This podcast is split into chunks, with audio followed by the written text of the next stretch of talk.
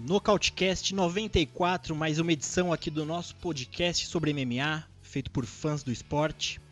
Eu sou o Davi Carvalho e estamos mais uma noite aqui ao vivo no canal Nocaute do nosso amigo Zé Augusto, trazendo aqui nosso cast. A semana passada não, não conseguimos fazer, todo mundo, um teve problema pessoal, o outro particular, e acabou que enrolando. E em cima da hora ia ficar muito complicado a gente conseguir se organizar e resolvemos pular essa semana. É, peço desculpa a todos, mas essa semana estamos de volta aqui com muita coisa para falar. Evento bacana que rolou no final de semana passado. Tem o evento aí da, da semana que vem. E hoje também teremos o grande debate, rapaziada. Ele está de volta é, com participantes aqui de alto nível. Mas antes eu vou trazer o pessoal aqui da bancada em primeiro lugar aqui. Bia Batista, boa noite, Bia. Mais uma vez aqui no cast, tudo bem? Boa noite, Davi. Boa noite, pessoal. É mais uma semana, né? Com um evento muito bom à vista, um evento que passou também que trouxe bastante, bastante coisa legal, né? Bastante surpresas. E vamos aí, muito bom estar aqui novamente. Maravilhoso. O evento da semana que vem, gigante aí, o 254, mas eu me nego hoje a falar o nome desse russo, porque eu não quero entrar aí no, como um possível culpado de ter azarado aí o evento, mas vamos ver. Eu vou, eu vou, tentar hoje não falar o nome do russo, como eu já fiz em outros eventos e deu certo. Em outros Fechado, podcasts já, já, deu certo. Eu mesmo. Com a gente também aqui, André G, direto de Minas Gerais. Boa noite, meu amigo, tudo bem? Fala, Davi, tudo certo? Pessoal, boa noite. Pessoal que está aqui acompanhando a gente, pessoal que está na bancada e também a dupla que vai participar logo mais do decisão do. Poxa, confundi o nome inteiro, já ia falar decisão dividida, né? Oh, o Merchan.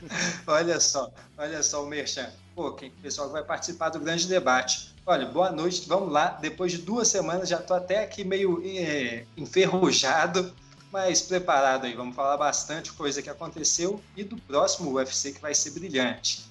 Boa, André G com a gente também diretamente de Las Vegas. Eu acho que deve estar tá um pouco mais seco do que está aqui pelo Brasil, pelo menos aqui em São Paulo está meio chuvoso, mas acho que em Vegas deve estar tá um pouquinho mais seco. Boa noite, Lorenzo Fertita, ex-dono do UFC. Tudo bem, meu amigo? Boa noite, Davi. Tudo bem? Aqui muito árido, como sempre, aquele clima que todos gostam, ótimo para respiração, ótimo para quem tem problemas respiratórios. E boa noite também para a Bianca, para o André G e para os nossos dois debatedores de hoje, que o grande debate promete, hein, Davi, trazendo um, um como se fosse um main event de card numerado nesse grande debate, hein? Para você Pessoal ver, que, né? que acompanhe. A gente tem o 254 aí, então a gente tem que trazer uma rapaziada aí de peso, né? É, e hoje o grande debate já começa agora, então já é o primeiro quadro para depois a gente falar dos eventos. Então eu vou puxar aqui, deixa eu só esconder, rapaziada, para eles não saberem, mas vamos começar então com um grande debate. Ah, primeiro, Fertita, também já desejando boa noite para rapaziada do chat aí também, quem tiver chegando, já manda um abraço ali, uma boa noite para a gente já também contar com a participação de todos. O grande debate também depende muito da, da, da opinião também de quem está curtindo e de repente da opinião. É, o, é, tentar ajudar a gente a pontuar melhor a, a, o, o, debate. Então, boa noite a todos. Aí já vi que tem o Jamil Lopes ali, o Vasconcelos, como sempre, também, nosso amigo. Tem o André G, o Leonardo Salles e o André G, né? Valdir Ferreira também chegou. Então, ó, já temos ali quase 40 pessoas ao, assistindo e a rapaziada do chat está chegando. Certo? Então vamos de grande debate. Só lembrando a todos, o grande debate vai ser entre os dois debatedores, mas quem vai pontuar essa luta será a Bia Batista, André G e o Lourenço Fertita, que vai ter a ajuda da rapaziada do chat. Então lembrando, pessoal, ter, serão três rounds de dois, três minutos ali de argumentação para cada um dos lados. Considerando, lembrando sempre que no grande debate a gente não sabe que lado que a pessoa vai debater, é, vai defender, ela vai descobrir agora, né? Onde eu coloquei cada um ali. Então não, não necessariamente remete a opinião de quem está debatendo, mas é bacana que a gente levanta ali possíveis outros pontos de vistas, enfim, certo? Então eu vou trazer aqui o grande debate. A semana passada falaram que a trilha estava um pouco alta, então eu vou dar uma baixadinha aqui. Se alguém no chat achar que a trilha está alta, é só dar um toque. E hoje aqui com a gente no grande debate, é, primeiro aqui o tema Rússia, a nova potência no MMA. A gente tem visto aí muita gente falando, tá chegando o pessoal aí do, da questão, principalmente agora que a gente está tendo tantos eventos né, é, é, em Dubai, né? Então o UFC ainda meio que se força a ter que achar o pessoal de lá que não tem dificuldade de viagem, né? Por causa dos lockdowns aí dos países. Então tá vindo muita rapaziada do Brave, desses países também dessa região. E qualquer um tem Nurmagomedov ou um Ov no, no, no, final do nome ali, já é o próximo campeão. Se for parente do, do Habib, então, aí já é, já é top pra pound por pound. Certo? Então, rapaziada, eu vou trazer aqui um por um. E em primeiro aqui, afalhamente, Léo Salles, meu amigo de longa data, já fizemos tanta coisa juntos e hoje está no MMA Pride Brasil com o nosso amigo Rodrigo Tanuri. Boa noite, Léo, bem-vindo aí ao grande debate. Boa noite, Davi, boa noite, moçada aí do Nocaute Cast, do canal Nocaute prazer estar tá fazendo parte desse grande debate, o canal aí que é um quadro é, muito bem elaborado por, por vocês aí, Davi. Parabéns aí pela, pela essa movimentação dentro, do, dentro aí do, dos debates e, e vai ser um prazer bater esse papo aí, fazer um debate de argumentos com, com o meu grande amigo que você vai chamar agora aí também. Também é um cara que conhece bastante do esporte. Sim, sim. Agora na posição contra aqui teremos Thiago Sampaio, também meu amigo de longa data, já fizemos tanta coisa juntos. Hoje está também comigo lá no Decisão Dividida. Então, rapaziada que está acompanhando aí também, confiram, quem não, não conhece ainda, tem tanto o MMA Pride Brasil, do nosso amigo Léo Salles, como aqui. Tô fazendo pro lado errado, agora sim. Como o Decisão Dividida, o podcast, uma opção também de podcast aí para quem gosta desse, dessa mídia aí que tem crescido tanto, assim como o nosso Nocautecast também. É um grande podcast com o pessoal da área. É, Tiagão, boa noite. Muito obrigado pela presença aí no Nocautecast, principalmente no grande debate. Boa noite, Davizão. Boa noite, André G. Boa noite, Bianca. Boa noite ao Léo. Primeiramente, agradeço demais aqui pelo convite, né? Pois, além de estreante, aqui eu sou, acima de tudo, um grande fã. Acompanho vocês literalmente desde o primeiro episódio, né? Já vinha até perturbando o Davi. Aí, cara, se precisar de gente aí, me chama. Então, finalmente estou aqui. É uma alegria estar aqui. E é legal porque temos uma relação de amizade entre, entre os canais, entre os podcasts, né? Decisão Dividida, MMA Pride Brasil, Nocautecast. Então, o episódio de hoje é uma espécie de crossover, né? Entre esses canais. Com certeza. E a ideia é essa, né? O, o, grande debate também a gente pode fazer isso. A gente está fazendo esse teste aí nessa segunda segundo semestre de 2020. E se rolar legal, o ano que vem a gente pode fazer com premiação. Então a gente também já vai montando um cartel aqui para esse ano. Se rolar o ano que vem, a gente zera os cartéis, mas depois a gente pode fazer outros. Um com cartel 1-0 ou 2-0, pode pegar outro com 2-0 também. Quem tiver com cartel negativo, pode pegar outro com cartel negativo. Então todo mundo que passa já passou, que vai passar, tem grandes possibilidades de voltar aqui várias vezes. Então é isso, pessoal. Sem enrolar muito, vamos direto ao ponto. Rússia, a nova potência do MMA. Léo Salles, seus argumentos iniciais aí, já valendo o primeiro round, de 2 a 3 minutos de argumentos aí, como a gente pode começar essa, esse debate aí, no, já que você está a favor do, da, da, da do, do, nosso mote aqui, do nosso tema, que é a nova potência no MMA, que é a Rússia. Olha, Davi, eu não acho que, a, que, ela, é, que a Rússia seja agora a nova potência. Para mim, ela já é há algum tempo uma potência, a potência dentro do MMA. É só a gente ver o retrospecto aí de, gran, de grandes nomes que têm surgido no cenário do, do MMA, que são russos brigando por títulos. É, a gente tem aí visto, obviamente, o Khabib Nurmagomedov é, sendo um, aí, a grande cereja do bolo desse MMA russo. Cara invicto, vai defender o cinturão agora contra um outro campeão interino, tudo bem, mas é, a, o, que tem, o que tem acontecido dentro do MMA russo não é de hoje, isso já tem acontecido há bastante tempo.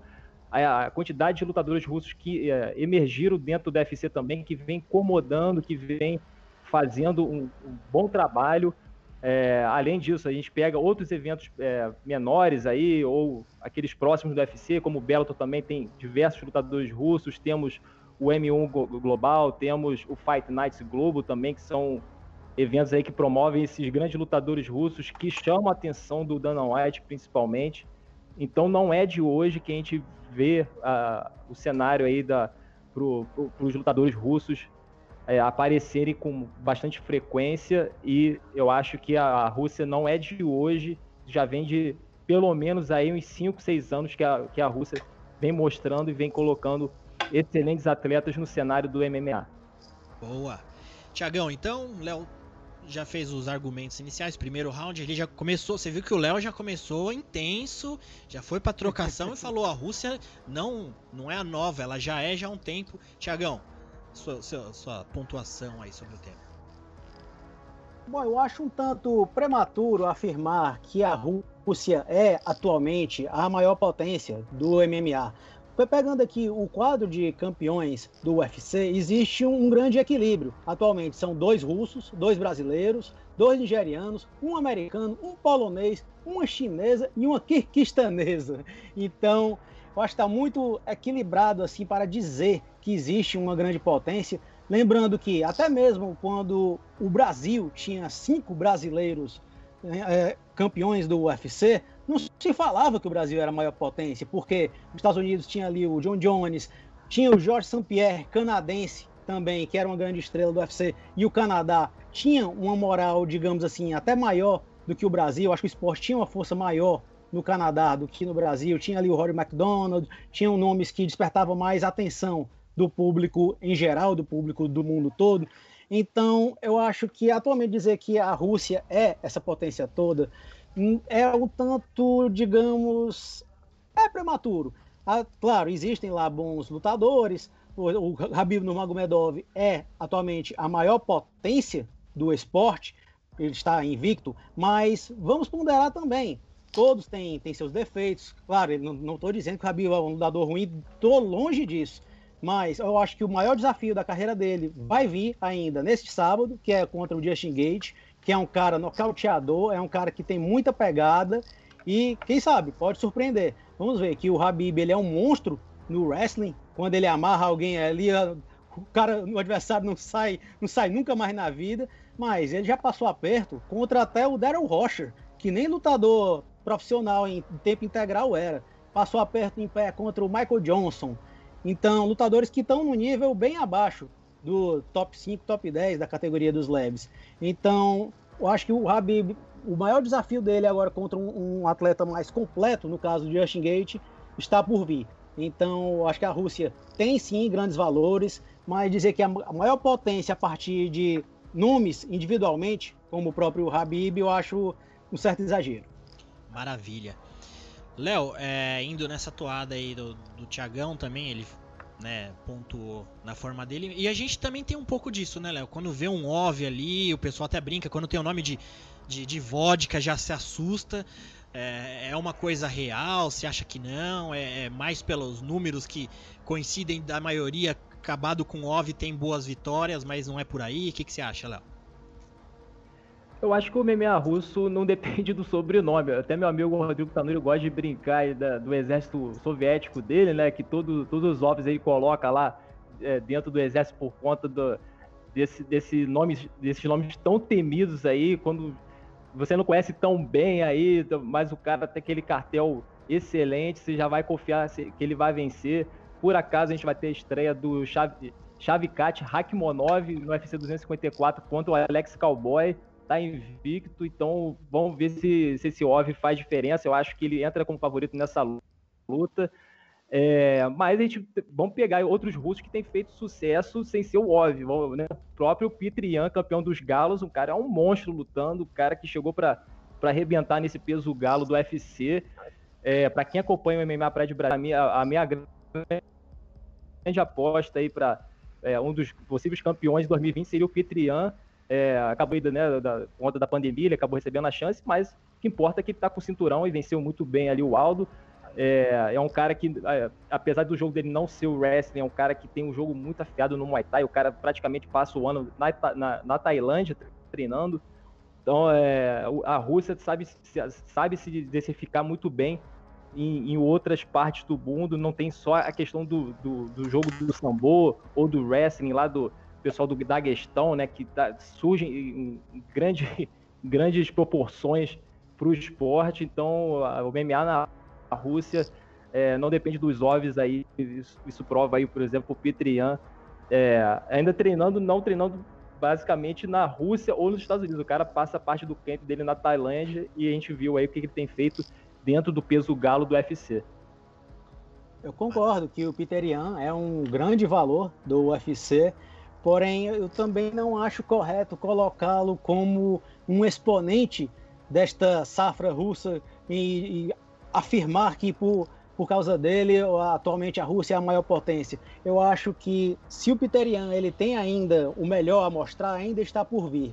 Porque ele conquistou o cinturão contra o Aldo, que, com todo respeito à história do Aldo, tudo que ele tem, que já fez pelo Brasil, é um excelente lutador. Mas ele venceu um Aldo que não está mais no auge e vindo de derrota para o Marlon Moraes. Tudo bem, aquela luta contra o Marlon Moraes foi equilibrada, muitos que o Piterian disputou o cinturão. E antes dele, antes do José Aldo, a, a vitória do, do Piterian tinha sido contra o Uriah Faber, que era um ex-lutador em atividade. Então, o Faber foi o único que matou no peito ali para enfrentar o Piterian, e fora esse, não, não teve nenhum lutador de grande nome. Venceu ali o Alex Caceres, Leroy, que acumula, tá com o cartel quase igualado de vitórias e derrotas. Então, eu acho que o Piterian, ele tem sim talento, mas para se provar, um campeão dominante, eu acho que ele tem que enfrentar ainda os melhores nomes da categoria. Eu acho que vamos ver isso agora, que ele já, já está com luta marcada contra o Aljamain Sterling e vamos ver, quem sabe se o Henry Cerrudo resolve voltar, sair dessa aposentadoria. Tem o Corey Sanhagen também, que fez uma excelente luta contra o Marlon Moraes, conseguiu um nocautaço com um chute giratório. E eu acho que esses nomes, sim, podem ser um real termômetro para ver se o Piterian tem condições de ser um campeão dominante, ser um representante desta safra, do que aí sim, quem sabe, podemos chamar como a grande potência do MMA, a Rússia. Maravilha, rapaziada. Tivemos aí um primeiro round onde a gente foi, foi interessante o primeiro round porque a gente falou, né, de, de, de, de trás para frente do que veio a Rússia. O segundo a gente falou da atualidade aí que foi o Peter Ian. Aliás, o Léo já desmistificou um pouquinho desse negócio de OV, de nome, não. Se tem aí o Pitrian campeão, por que não a gente pode ter um Sarafian também um dia campeão do UFC? Então o nome não, não quer dizer muita coisa. Já o Tiagão aqui falou que o, o, cartel do Pitrian não vale nada, bateu o Aldo já se aposentando. Agora vamos pro terceiro e último round, é. pessoal. É, é, vamos pro terceiro e último round. Agora eu acho que a gente pode pegar o foco aí, já que a gente falou de passado no primeiro round, o presente, né? no, no, segundo. Agora a gente pode pegar esse terceiro round para falar de futuro também, já que também o, o, tema fala da nova potência, que pode ser uma coisa que pode acontecer. É, Léo, você acha que ainda, vamos dizer que não seja, mas a Rússia tem um diferencial que pode se tornar a grande potência aí do MMA? Eu acho que tem e muitas tem muitas possibilidades de ser a grande potência, talvez aí por, por longo por um longo tempo, principalmente por, por conta do estilo de luta do, desses lutadores russos, né? São lutadores que vêm vem aí do, do sambo, que é uma arte é, marcial que poucos lutadores é, de, outras, de outras artes têm tido dificuldades até hoje para poder mapear o jogo. Não são todos aí que conseguem controlar ali o, o cara quando vem para cima para derrubar, para poder bater. É, é, um jogo frenético de, de, de grappling e não são todos os lutadores de outros países que conseguem frear esse tipo de luta. Então, é, quanto mais lutadores surgirem aí de, dentro dessa modalidade vindo para o MMA, vai ficar difícil para os outros lutadores, aí sejam americanos, sejam brasileiros ou de qualquer outro país que tenha outro tipo de base, até mesmo quem é do jiu-jitsu ou quem é do, do wrestling, tem passado sufoco. Ainda mais, o que tem piorado ainda a situação para os outros lutadores de outras nacionalidades é o que? Muitos russos indo para os Estados Unidos ou, ou fazendo campos em, em outros lugares para poder aprimorar o que? O wrestling, aprimorar o Muay Thai, é, aprimorar o boxe. Então, eles estão vindo mais com o jogo. O jogo já era chato, ainda vem aprimorando outras áreas. Vai ficar muito difícil segurar esses atletas russos aí daqui para frente. Está vendo só o começo aí já temos, temos aí dois campeões é, muito bem representados no UFC. A gente tem o Vadim Nekov, que, que é a cria lá do Fedor Emelianenko no Bellator também, que é, praticamente assassinou o Ryan Bader é, no mês passado. É, temos aí outros grandes lutadores que estão chegando, que vão dar, vão dar muito trabalho dentro do mundo MMA e principalmente o UFC. É, vamos ver vários deles é, chegando com tudo, Bellator, enfim vai continuar surgindo diversos aí. O M1 Global, Fight Nights vai continuar, vão continuar revelando grandes nomes russos e tem tudo para se tornar a grande potência do esporte, da visão. Maravilha, minha imagem travou, mas a gente vai continuar aqui. É, Tiagão, então o Léo aqui, acho que se ele levantar a camisa polo dele, ele vai ter uma camiseta por baixo. Se sambo fosse fácil, chamaria jiu-jitsu. Tá quase. Essa camisa é mística, né? O Habib já usou. Mas, de fato, vão surgir, sim, muitos lutadores da Rússia no, pintando no UFC. Agora, isso é fato, que quantidade não é qualidade. Isso seja para, para qualquer país, qualquer nacionalidade. E como a Rússia, o foco no MMA é muito grande, então sempre vão pintar muitos lutadores e vão pintar alguns que não vão passar batido. É raro também tirar daí lutadores que vão vir ser campeões, caso de Habib e Piterian. E convenhamos, a Rússia também já passou pelo UFC. Cada pereba que eu vou te contar, viu? Vou citar alguns nomes aqui. Roman Bogatov, aquele que deu um festival de chutes baixos no Léo Santos em uma única luta e já foi demitido. Zelim Madaev, que 0-3 na última foi dominado pelo Michel Pereira, que é mais acrobata do que, do que lutador mesmo. E foi totalmente intimidado pelo paraense voador. Cádiz Ibrahimov, olha o cartel desse cara agora no UFC, 0-4, só no UFC e perdeu. Olha para quem, não perdeu para ninguém relevante. Perdeu para Dun Un Jung, perdeu para Ed Herman, que é o mais conhecido desses, perdeu para o Roman Dolitze e perdeu para o brasileiro Danilo Marques. Alexander Yakovlev, quem, quem, quem não se lembra dele? Ele já está com 3-5 cartel no UFC e é conhecido pelo quê? Pelo cara que levou o knockdown do Demian Maia, que como striker é um jiu-jiteiro fenomenal. Entre outros, como Agadzimura Antigulov, Sultan Aliev, tem até mesmo o Rustam Kabilov, que já chegou até a fazer main event no UFC, já foi tido como um possível top 5, quem sabe desafiante, mas não vi ninguém nem sentiu falta e já, já está do Bellator. E, então, eu acho que ainda vão pintar muito, ninguém vai nem sentir falta. E um Habib é, é raro surgir. Inclusive para o próprio Piterian, como eu disse, é um cara que de muita qualidade, é difícil surgir nomes com o talento dele. O mais difícil para ele ainda está por vir.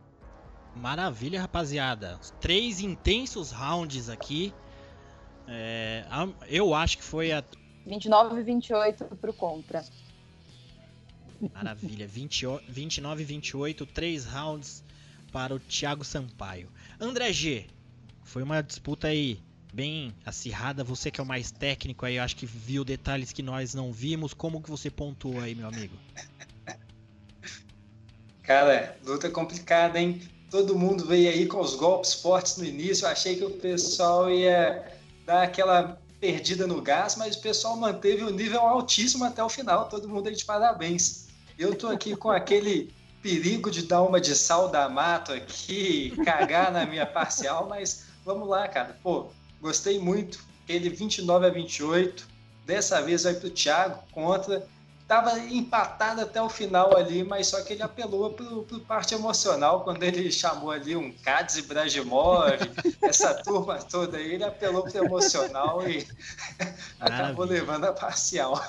Maravilha. Pô, é, basicamente já temos um resultado, mas não podemos de deixar de ouvir o último aqui, juiz lateral, e ele pode trazer até uma opinião diferente, porque ele está acostumado àquelas regras antigas, né, da época ainda das regras antigas da, das comissões. Lorenzo Fertita e a rapaziada do chat aí, o que, que vocês acharam, como pontuaram aí?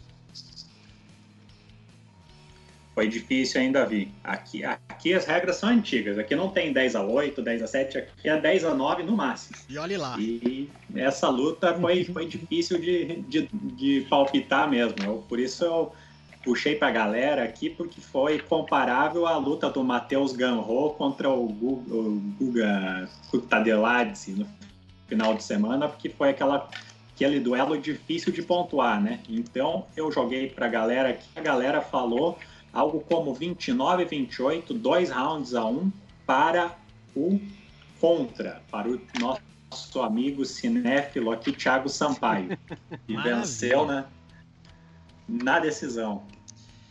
Maravilha, rapaziada. Então tivemos aqui uma decisão unânime. Três. Os três juízes pontuaram os três rounds para o Thiago Sampaio. Parabéns, Thiago. É mais uma vez, Valeu. é uma brincadeira saudável que a gente faz aqui no grande debate. Situação do Léo ali bem complicada, mas já falo com ele. Tiagão, obrigado, parabéns pela vitória. Já tá 1-0 aí no grande debate de MMA. É, já começando a criar um cartel. Muito obrigado pela participação, meu amigo. Ah, eu que agradeço pela participação. E, apesar do resultado aí, sabe aqueles resultados meio enganosos, porque não foi nada fácil não. O adversário aí é, é é dureza, viu? O Léo entende pra caramba do assunto. E brincadeiras à parte, aqui é legal porque estamos todos entre amigos falando do que gostamos, não é? Maravilha, Tiagão, muito obrigado. E Léo, situação assim, por mais que, que a gente saiba que a Rússia é um grande nome no MMA, mas ainda o, seu posicionamento, para a meu ver, foi mais difícil, porque é muito mais fácil a gente ser contra, pelo menos nesse nesse é, é, nesse tema da Rússia, a gente consegue achar umas pedras a mais para atacar, né? Mesmo você falar, não, Fedor, você vai falar, não, mas ele só pegou cartel fraco. Então a gente sempre vai ter umas pedrinhas a mais, né? Então foi, foi difícil pro seu lado, né, Léo? É, foi complicado. Eu, assim, o Thiago tava falando e meio que eu tava meio que concordando com ele. Com... É, no final ele deu aquele soco no estômago, né, soltou o Ibrahimov, soltou essas preguiças da Rússia, daí pronto, aí acabou comigo. E realmente não dá. Inclusive o nosso querido Yakov vai lutar nesse sábado, né, contra o, o, Joel Alves, né, o espanhol, e vai tomar uma surra, né, porque ele é muito fraco. É, como diz meu amigo Gordinho Tanuri, ele é, é, o, é o russo paraguaio, né. O cara só tem, só tem a cidade russa, mas o cara é daqueles freaks do, né, do, do, mal, né? Ele, o Ibrahimov, o Imadaev, o Bogatov. Enfim, tem uma galera aí da pesada russa que realmente são, são freaks demais. Mas, mas eu tentei ao máximo aqui, né? Enaltecer o MMA russo. Realmente é, tem muito cara bom, realmente. Mas é igual nos outros lugares, né, Davi? Tem. É igual no Brasil também, tem muito Sim. lutador bom, mas também tem umas freaks absurdas aí, de americano também, enfim. Tem os, tem os Fred Mercury da borracharia texana, esses caras, né, freaks aí que são, são figuras já lendárias, mas são, são, são lutadores nada aprazíveis de se, de se assistir. E, mas foi, foi ótimo debater aqui com o meu amigo Thiago Sampaio, Legal. sabe demais também. Aí só me deu, me deu aquele soco no estômago no final, ali faltando o quê? Ali, 30 segundos ali, soltou em de imóvel, pronto, acabou Mas pelo menos você foi pra decisão, né? Porque poderia ter sido um nocautão, porque pois você ainda é. aguentou até o final ali. Foi bacana. Foi, foi, até o final, cara. Aí começou a falar dos cliques russos e pronto, aí acabou. Maravilha, pessoal. Muito obrigado pela participação de vocês. Mais uma vez aqui, Léo Salles, MMA Pride Brasil. Quem não conhece, siga o canal lá. Tá com a gente como parceiro também. Thiago Sampaio do Decisão Dividida também comigo lá com o Rezende. Com o Tanuri também da minha Praia de Brasil. Laerte. É, esqueci alguém, Thiago? O, o Paranhos. Agradecer mais uma vez os dois. Muito obrigado. Davi, Davi rapidinho. Só, deixa só um recadinho, fazer um merchanzinho rapidinho aqui ah, por favor. no meu canal.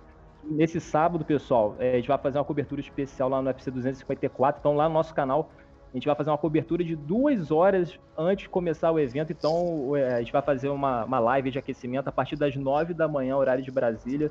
Então, a gente vai até ali por volta de né, 11h30 e tal. que é a hora que começa o evento, então o pessoal que ainda está chegando agora está sabendo direito, mas o evento de semana que próximo sábado vai começar bem cedo, então fiquem ligados e se você está tá conhecendo a gente pela primeira vez, se inscreva lá e vai poder receber a notificação para a gente poder fazer essa live mar aí com todos vocês. Obrigado, Davi, pelo espaço, um abraço Valeu. aí pro, pro André G, também para a Bia, obrigado pela, pela oportunidade e até uma próxima. Aí depois vou recuperar esse, esse, esse, essa derrota aí. Sim, voltar mais vezes. Valeu, pessoal. Um abraço. Valeu, irmão. Valeu. Valeu, rapaziada. Bom, pessoal, estamos de volta aqui então. É... Gostaram aí? Bianca, gostou? Bem bacana, né? Quando tá, traz uma rapaziada já experiente, com muito argumento na, na, na bagagem aí, tanto para qualquer um dos lados, né? Até pro lado mais relativamente difícil de defender, ainda sobram argumentos, né? Nossa, adorei. É muito, a tarefa foi muito difícil, foi no detalhe mesmo. e, e, eu acho que o Thiago me ganhou quando ele falou do knockdown do quê? Do Damian Maia. Ali, ali tive um vencedor.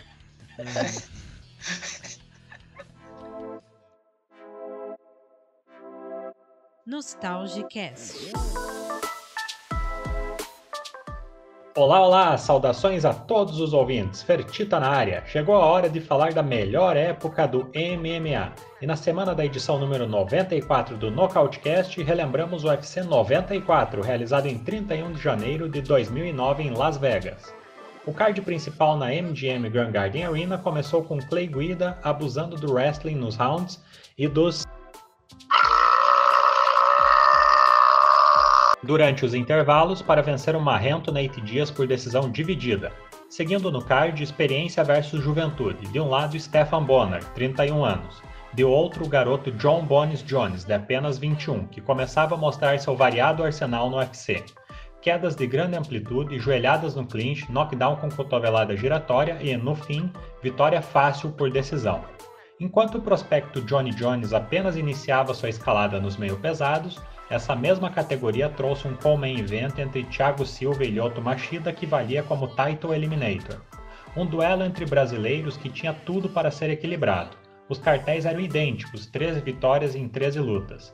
No octógono, porém, amplo domínio do Dragão, que aplicou dois knockdowns em Thiago antes de, nos segundos finais, ao sair de um clinch, aplicar uma rasteira que levou o Rei da Marra ao chão.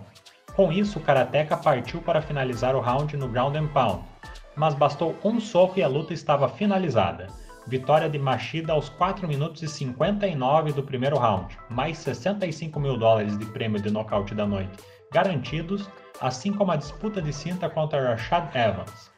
No main event, a primeira luta da história do UFC entre campeões de divisões diferentes.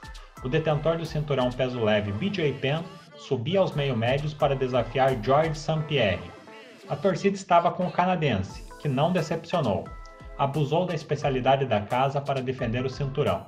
Preparo físico impecável, vários single legs, ground and pound eficiente e trocação afiada com direito a Superman Punch que quebrou o nariz de BJ. Resultado: Jason Parrillo, vendo a situação do havaiano, pediu para encerrar a luta ao final do quarto round. Festa canadense em Las Vegas. Saint-Pierre defendia seu cinturão mais uma vez e agora enxergava Thiago Pitbull em seu retrovisor.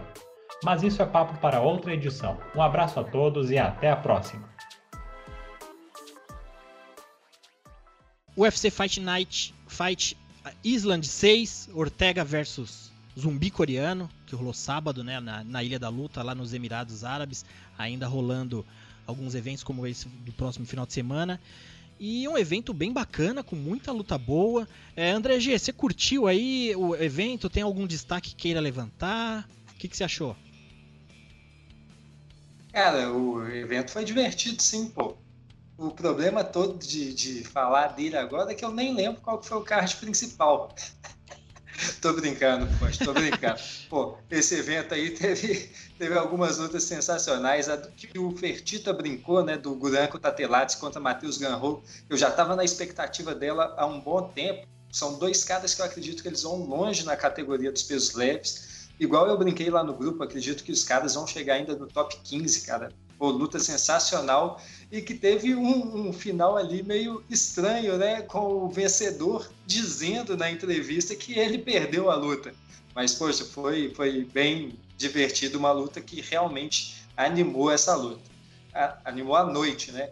E uma outra que me chamou a atenção foi a, a primeira luta da noite, logo a estreia do card, o Said Nurmagomedov, que não é parente do, do Habib, mas detonou o Mark Striegel, né? O cara estava vindo do One, One FC fazendo sua estreia e olha, foi ali uma coisa assim para deixar o cartão de, cartão de visita dele, já acho que a terceira ou quarta vitória do Said no UFC, mas agora finalmente ele mostrou quem ele é e mostrou que realmente vem aí para dar um gás aí nessa categoria dos pesos galos.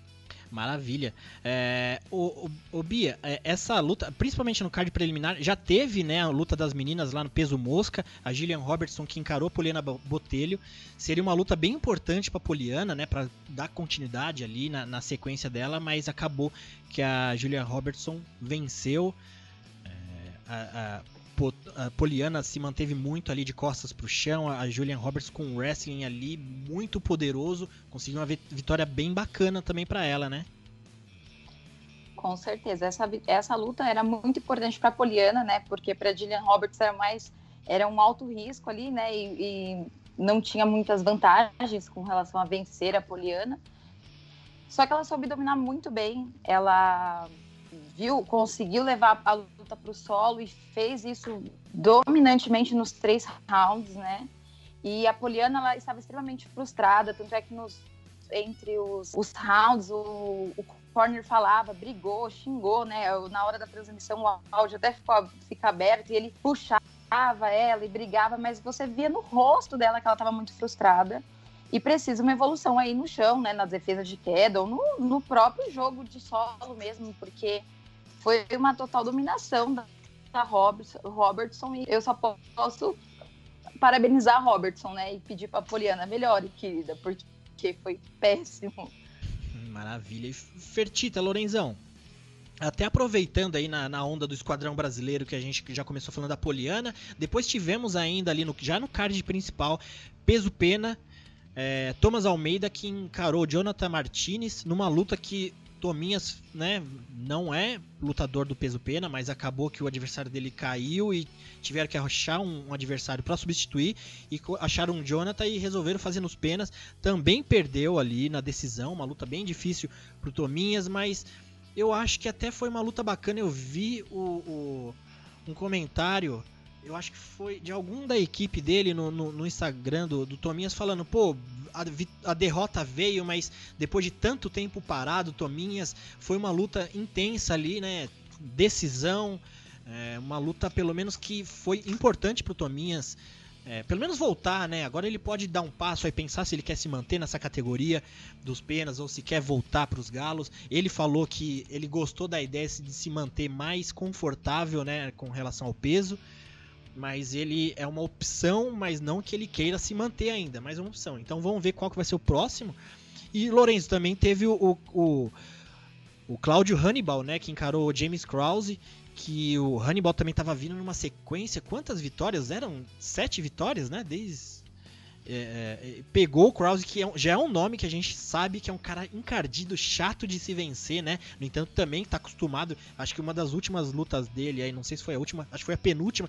Ele tava ali, acho que, acho que foi até na, na lá em Las Vegas, que caiu um cara, ele resolveu entrar na luta na noite. Então, Lorenzo, pensando no esquadrão brasileiro, ele deu uma queda nos números. Nós tivemos essa derrota do Tominhas e do Claudio Hannibal, né?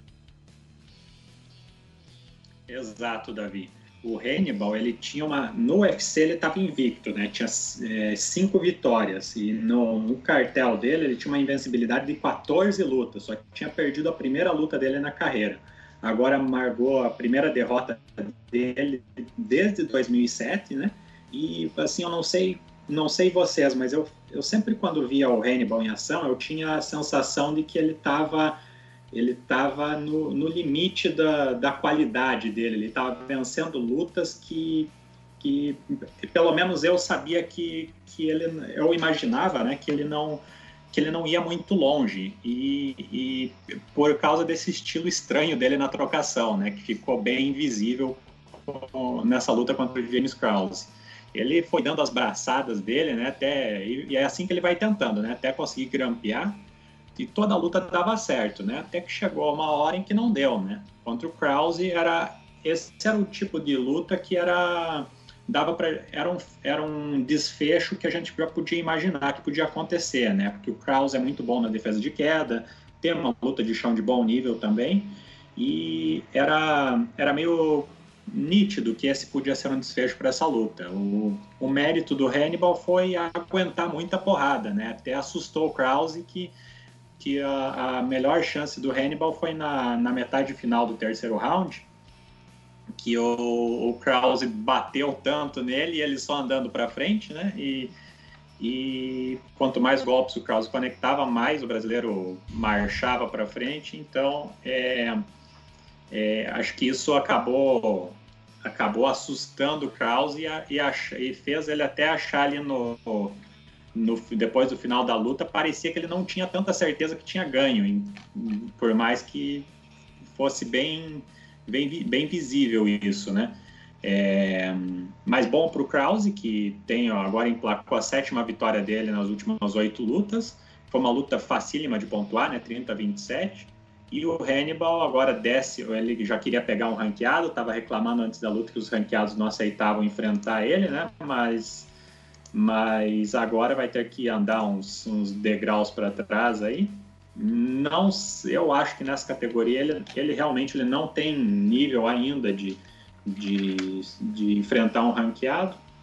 E, e eu, com relação ao Tominhas, que você tinha perguntado também, eu, eu espero que ele fique nessa categoria dos peso-pena, porque é, por mais que ele tenha perdido para o Martinez ali, que é um atleta bem meio de tabela, mas eu acho que o corte de peso muito drástico fazia muito mal para a absorção de golpes do Tominhas. Eu acho que ele tem que tentar se reinventar nesse peso mesmo. Também foi uma luta fácil de pontuar, mas eu, eu acho que o Tominhas pode evoluir ainda, tem 29 anos. A última vitória dele foi em 2016, mas eu acho que ele pode, ele pode é, escalar, escalar essa divisão aí, quem sabe chegar, chegar no top 15 até. Maravilha, Fertita. Pegando aqui é, uns comentários. Uma coisa aí, cara, que o, o Fertita esqueceu aí de falar, pô, é do grandioso estilo de luta bêbado ali do Claudio Hannibal. Ele mostrou ali no melhor estilo Rock Lee que, poxa, um, eu ia falar... um copinho de saque e ele era o vencedor da noite. Eu ia falar isso porque o Jackson de Souza Silva ali falou: o Hannibal tá lutando no estilo bêbado. Jesus, se colocasse um Fusca ali no octógono, um gato no meio do canto e um, um, um poste de luz, parecia que era uma porta de bar. É... Bote azul no som. É. O Fusca com, com rolando um som alto, né?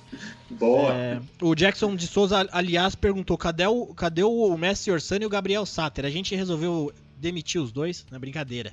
É, o Messi Orsano tá com uns problemas lá, tendo que resolver, e o Gabriel Satter também, né? Como ele tem a carreira de músico dele, que afinal de contas ele ficou famoso na música por causa do Nocautecast, né? Então ele tá com muita live, fazendo muito show aí, mas o Gabriel, o, o, o, Cowboy, garantiu a semana que vem ele tá aqui que ele quer falar de Habib. E o Mestre Orsano logo mais também tá de volta. E é legal que a gente tem essa rapaziada meio fixa aqui: eu, Bianca, o Fertita, André G, Gabriel Satiri e Orsano. Quando não tem um, tem outro, certo? E tinha uma pergunta aqui ah, o Mauri Borari perguntou: os brasileiros estão falando muito fazendo pouco? O que, que, você acha, Bianca? Ah, eu acho que não. São tantos brasileiros, né? É meio triste a gente pegar um, um, um card, um evento que não teve aquele desempenho que a gente gostaria e esquecer que teve uma batistaca batendo a número um do ranking aí, numa categoria nova. Então, acho que é complicado a gente julgar desse jeito, ainda mais pela história que os brasileiros já fizeram no UFC. Eu acho que agora tá meio complicado mesmo, né, da gente chegar ali de campeão e tal. Mas não, não falou muito fazem pouco, não. Maravilha. Bom, é, depois dessas lutas que a gente pontuou, ainda teve uma outra luta que foi no meio pesado ali, o Jimmy Crute versus Modestas Bukauskas uma, uma, luta bem bacana, performance da noite ali, porque o, o Jimmy Crute deu um nocautão ali de logo no primeiro round. É um nome bacana, meio pesado, tá precisando, né, de, de corpo ali, colocar uma água no feijão. É, mas agora já pode puxar aí da, uma outra performance da noite. Vou até puxar aqui a charge da semana, porque a gente vai falar dela aqui. Jéssica Batistaca venceu Caitlyn Chukagan na luta pelos moscas feminino, né? A Jéssica subindo de categoria, venceu ele primeiro round. Vou colocar charge porque tem tudo a ver com isso que eu fiz uma brincadeira ali que agora a Valentina, a campeã, né, tem uma nova seguidora aí que é a Jéssica que se bateu o número 1, um, agora no mínimo tem que ser número 1 um, e agora busca aí um, um, title shot. A gente tem a Valentina que vai é, é, defender, tentar defender o cinturão com a brasileira Jennifer Maia, mas eu acredito agora que com essa vitória da Jéssica, é, a gente até comentou já um tempo atrás que se ela vencesse bem, muito facilmente teria um title shot, é, agora principalmente. Então por isso que eu fiz essa brincadeira, fiz a Valentina ganhando uma nova seguidora. Foi engraçado que a Jéssica, eu ia colocar o print, mas acabei esquecendo. A Jéssica mandou uma mensagem falando: Não, não, eu já sigo ela há muito tempo, só que agora eu tive a oportunidade de mostrar que eu mereço. Bem bacana da parte da Jéssica. É, mas é isso aí. Tirar aqui a charge. E André G, eu eu conversei com a Jéssica ali no Instagram, né? E eu falei exatamente, eu falei para ela, Jéssica, eu tava muito eu, eu não achei que fosse tão fácil para você como foi, né? Fácil, né? Nenhuma luta é fácil, tem toda uma questão de preparação, de camp, não sei o que, para realmente aquela, aquele momento da luta ali deve ser uns 30, 40%, não sei, do, de todo o processo, né? Mas André G, foi uma luta que pareceu que a Jéssica só precisou encontrar distância ali para finalizar para ela conseguir cravar o número 1 um da categoria, né? Uma luta bem bacana.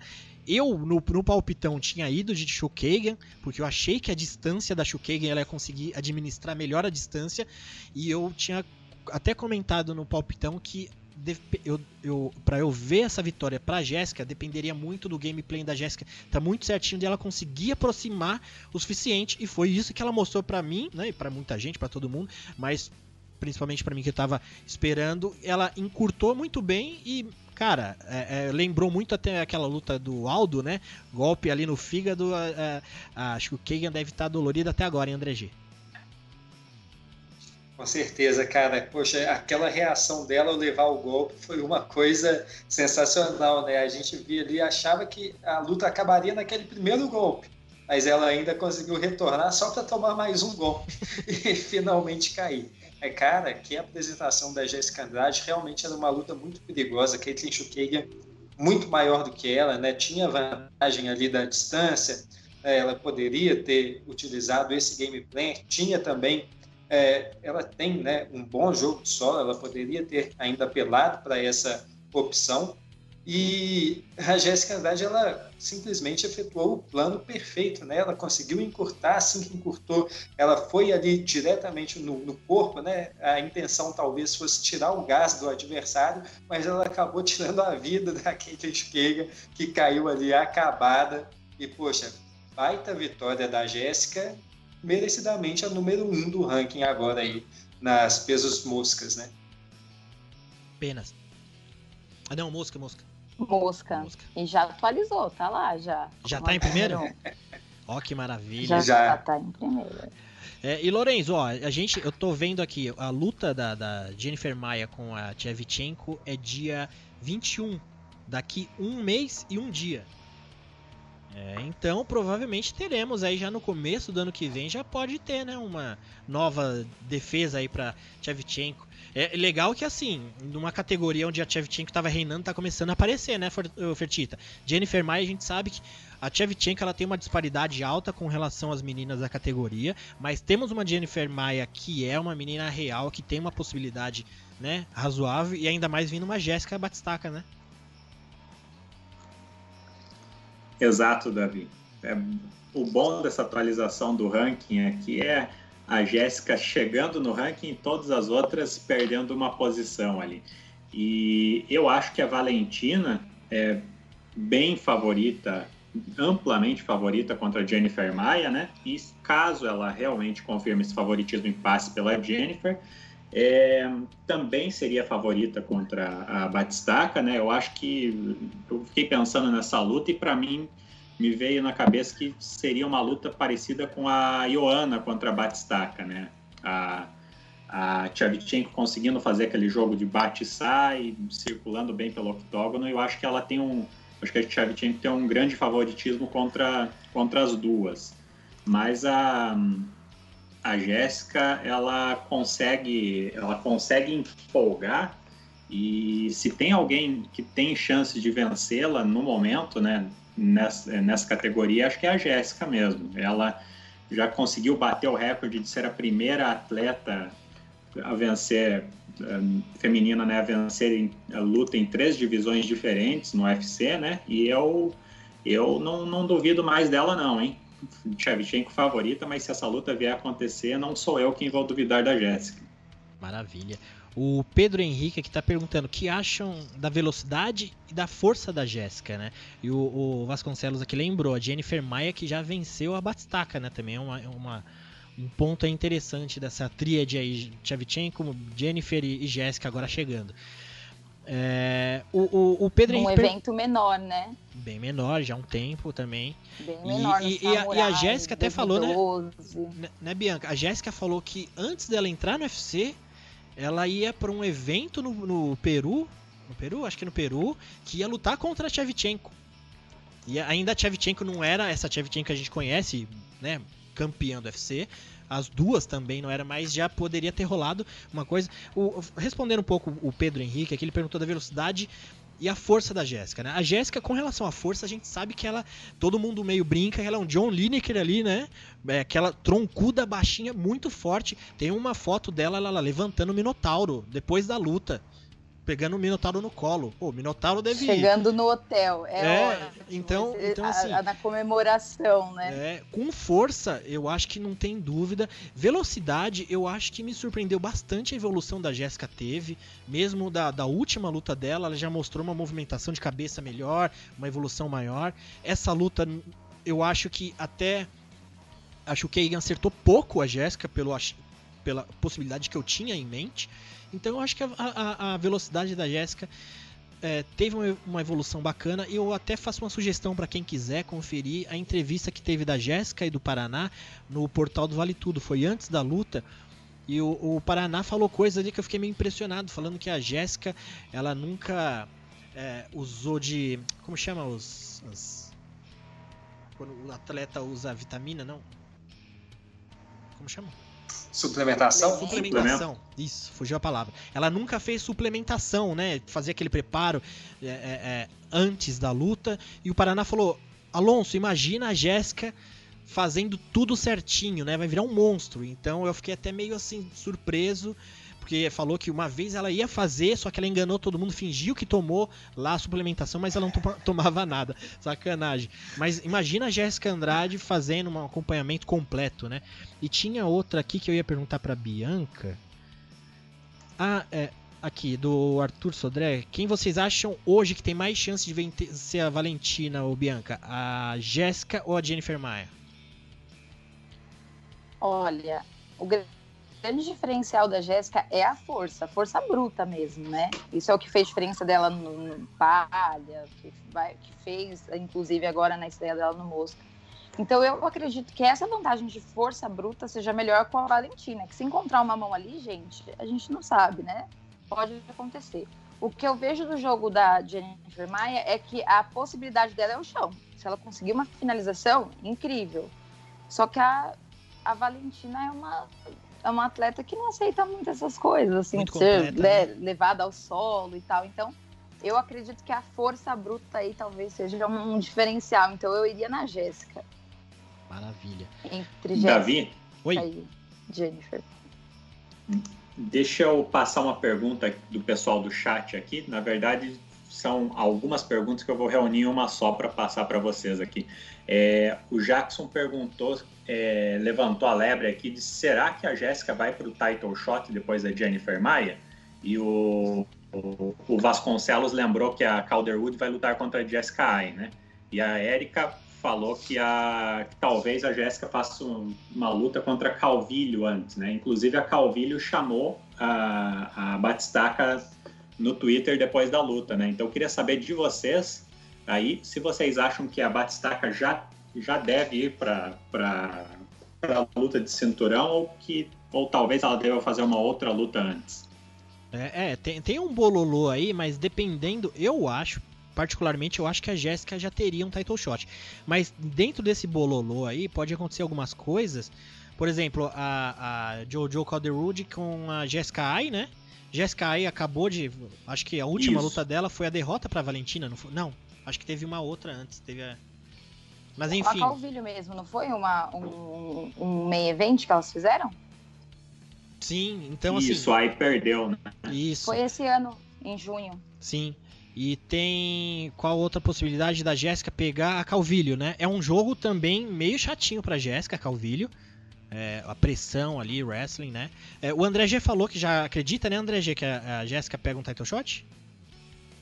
É que eu tinha Cara, feito uma pergunta. falar a verdade, eu vou vir aqui com um golpe aí ninja que ninguém se preparou. Uau. Olha só que esse final de semana aí, próximo evento, a gente vai ter uma luta dela que tá vindo assim, como uma fênix ressurgindo aí no, no alto dos seus, acho que 38 anos. Lucky Lauren Murphy, pode ser que ela ganhe e, e emende aí a quarta vitória seguida vai ficar difícil o pessoal começar a negar o nome dela, hein?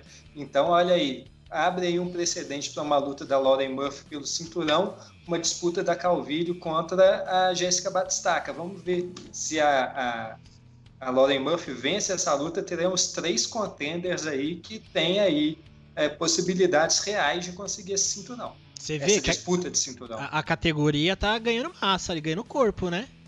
Até então era terra arrasada, podia acontecer isso com os penas, né? Feminino. É verdade. Tá Mas precisando. Eu, eu deixaria a Jéssica fazer. Pô, é uma ex-campeã, sabe? Bateu o primeiro lugar. Para que fazer isso? Ir lá para quarto? Não, deixa ela fazer. Deixa ela enfrentar a vencedora de Valentina e, e Jennifer Maia. É, é, que Jéssica e Calvillo também seria uma luta bem bacana, pensando em em equilíbrio de estilos ali, eu acho que seria uma luta bacana também, né? Não é uma, uma coisa garantida da Jéssica, não. É, bom, pessoal, é isso aí. Fertita, o que, que, que, que você acha, Fertita?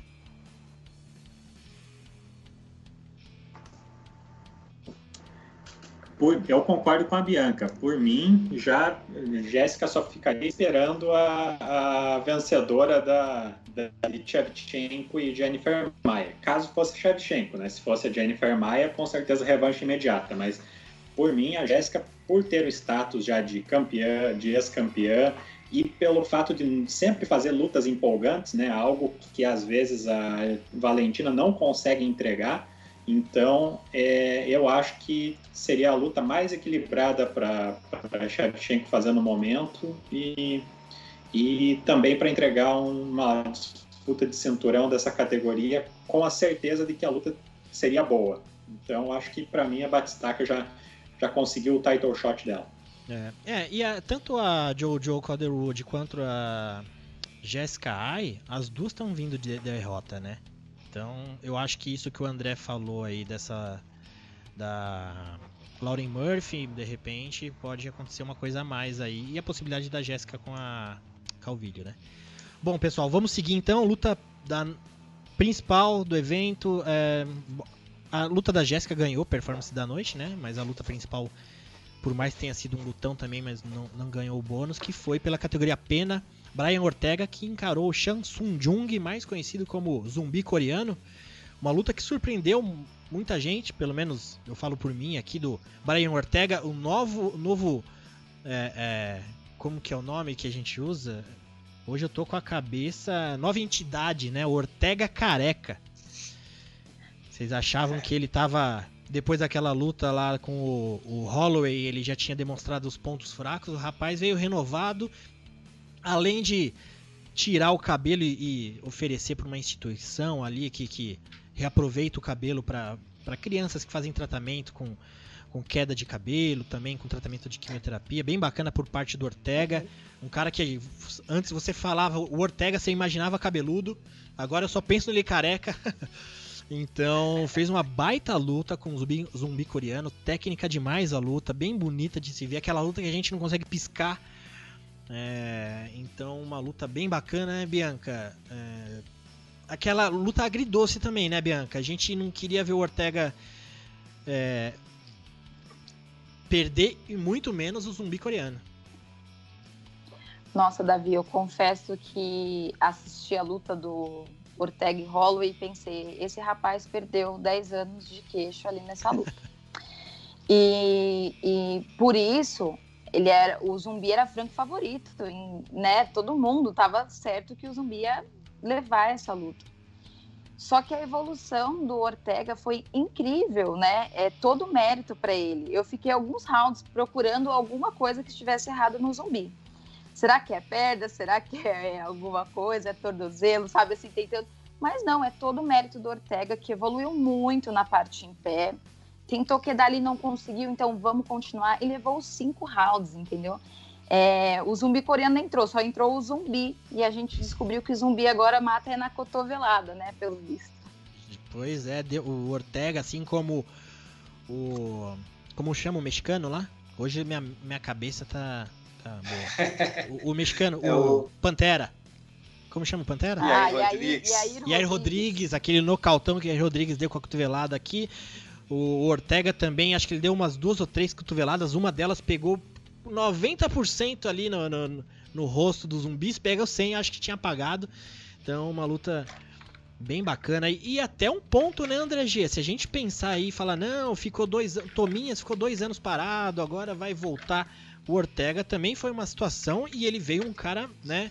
É, não tô querendo desmerecer o Tominhas, mas eu tô levantando essa, essa ideia que muita gente fala, né? Não, pô, lutador, vou. Principalmente quando a gente faz palpitão, né, André G? A gente considera muito isso. Não, ficou dois Cara, anos não parado. Sei se eu caí, mas travou tudo aqui. Você tá aí, André G? Você tá aí? André, tá ouvindo? Agora eu tô escutando. Tá. Você ouviu até onde eu falando?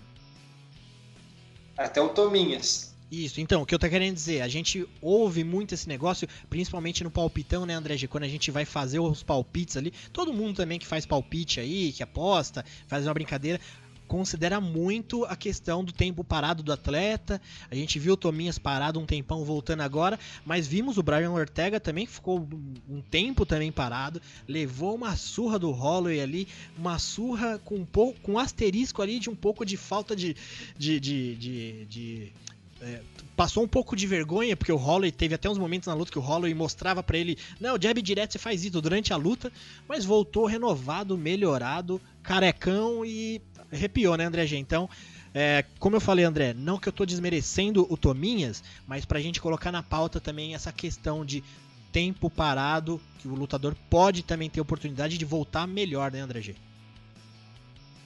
Com certeza, né, cara? E é uma coisa assim.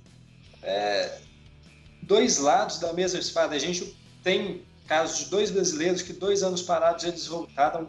É, um voltou de uma forma até razoável, o Tominhas ele não voltou mal, né, cara? Ele não. só não venceu a sua luta. Agora a gente também teve André o caso daquele rapaz. Sim. Só pra fazer justiça também, o Tominhas ele, como você falou, não voltou mal, fez uma luta boa, né, andando, até que não levou tanto golpe como ele já foi. A gente viu uma leve evolução ali, mas pegou uma, um, um, adversário em cima da hora, numa categoria acima e o adversário canhoto. Então imagina na cabeça do Tominhas que, que a adaptação que ele teve que fazer ali, né? Só para fazer aquela, aquela o advogado do Tominhas aqui, né, André G? Mas pode voltar ali pro, pro Ortega e Zumbi. Mas eu posso fazer um adendo nessa frase. Não é meio é, preocupante você pensar que a fato só assim, cara, tudo bem, se afastou por é, problemas médicos, saúde, enfim. Mas a gente olha para uma evolução tipo a do Ortega, que também teve questão de saúde, teve cirurgia e tal. E você pensar que o Tominha, porque ah, o cara era uma base, assim, era canhoto e parou, eu acho que precisa de uma evolução maior aí. Eu não gostei da apresentação. Então, assim, eu não consigo ver esse paralelo de copo meio cheio. Para mim, tá meio vazio. de André G? Cara, então, é, o que acontece? A gente viu recentemente também a volta do Alano Guedes, né? Ele voltou depois de dois anos parados e fez uma das piores, se não a pior, apresentação dele no UFC. Foi feio. Cara, poxa, cara, parece que ele regrediu no tempo. É um cara jovem também, né? Acho que todos esses lutadores, os três que nós estamos falando, têm na faixa entre 29 e 31 anos. E esses dois lutadores brasileiros, poxa, passaram esse tempo na mesma academia, com os mesmos treinadores, a mesma equipe, e eles ficaram parados no tempo, então regrediram. Né? O Tominhas ele voltou, ele teve uma melhora que a gente viu na, na parte defensiva dele, tá? ele, talvez ele não tomou tantos golpes, talvez ele não se expôs tanto, ou talvez foi é, o fato de estar uma categoria acima que melhorou a sua absorção. Também pode ter essa questão mas ele não trouxe também uma mudança, né, alguma revolução no seu jogo, algo que a gente pudesse ver que ele fosse adiante na categoria, ou que ele pudesse buscar o que ele prometia há três, quatro anos atrás. Agora, o caso do Ortega é um cara que conseguiu se reinventar. Ele saiu naquela luta contra o Holloway, ele era um lutador, ele era um bom lutador, sim, mas ele não era aquele lutador que você falava, poxa, esse cara vai ser um grande campeão e vai dominar uma categoria. O cara que voltou, o Ortega que voltou nesse final de semana, ele é um lutador muito perigoso. É um cara que tem um senso de finalização muito grande, ele tem um chão talvez o mais perigoso da divisão hoje. E se mostrou que também agora em pé não é um cara para se brincar, é um cara que pode te colocar em apuros, tem poder de nocaute, sabe tirar golpes da, da cartola a qualquer momento.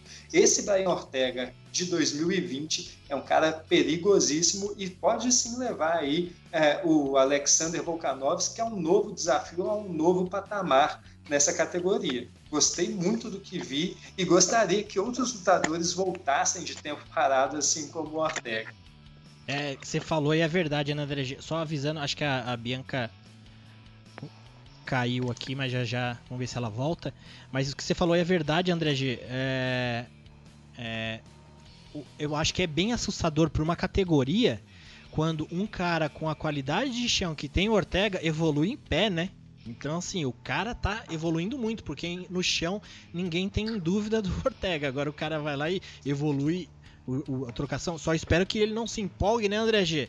Falar, agora eu sou o trocador, vou fazer luta com o Pacquiao, com, com o Canelo Álvares, enfim.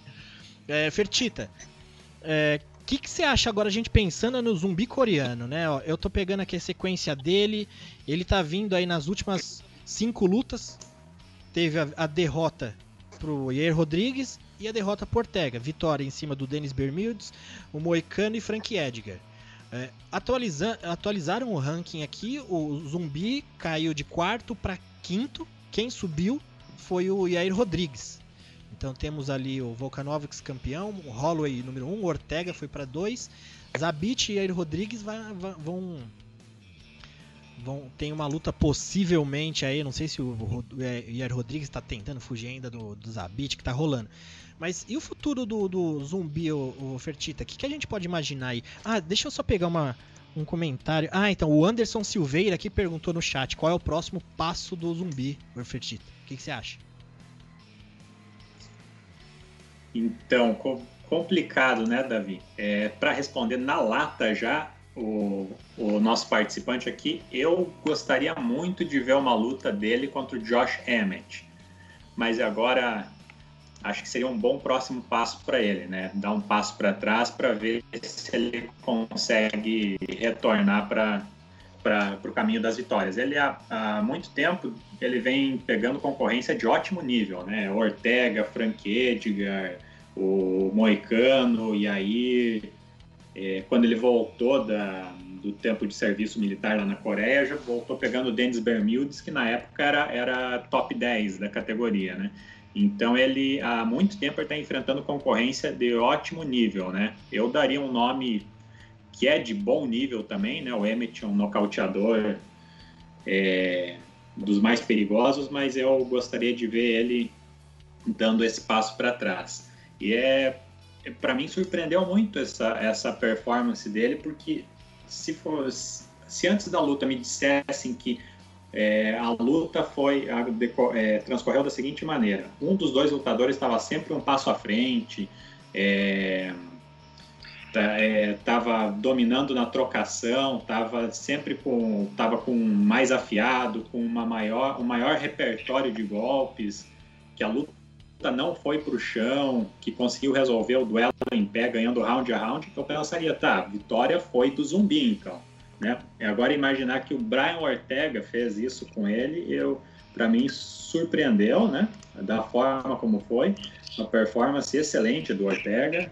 É, ele realmente mostrou que evoluiu na, na trocação, que usou esses 22 meses parado para afiar a parte em pé dele e o zumbi pareceu que estava sempre tava, estava mais lento, não, pareceu não ter repertório para conseguir apertar o passo quando, quando sentiu que já tinham passado três rounds e estava e tava, e eh, já já estava com três rounds já estava atrás, né? Nos três rounds já tinha perdido. Então é essa performance dele é, decepcionou e, mas é, é, no, é no topo do ranking, né? Então é o casamento de lutas parecia ser bom para ele, até porque eu, é, era de se imaginar que ele fosse conseguir negar as quedas do Ortega, né?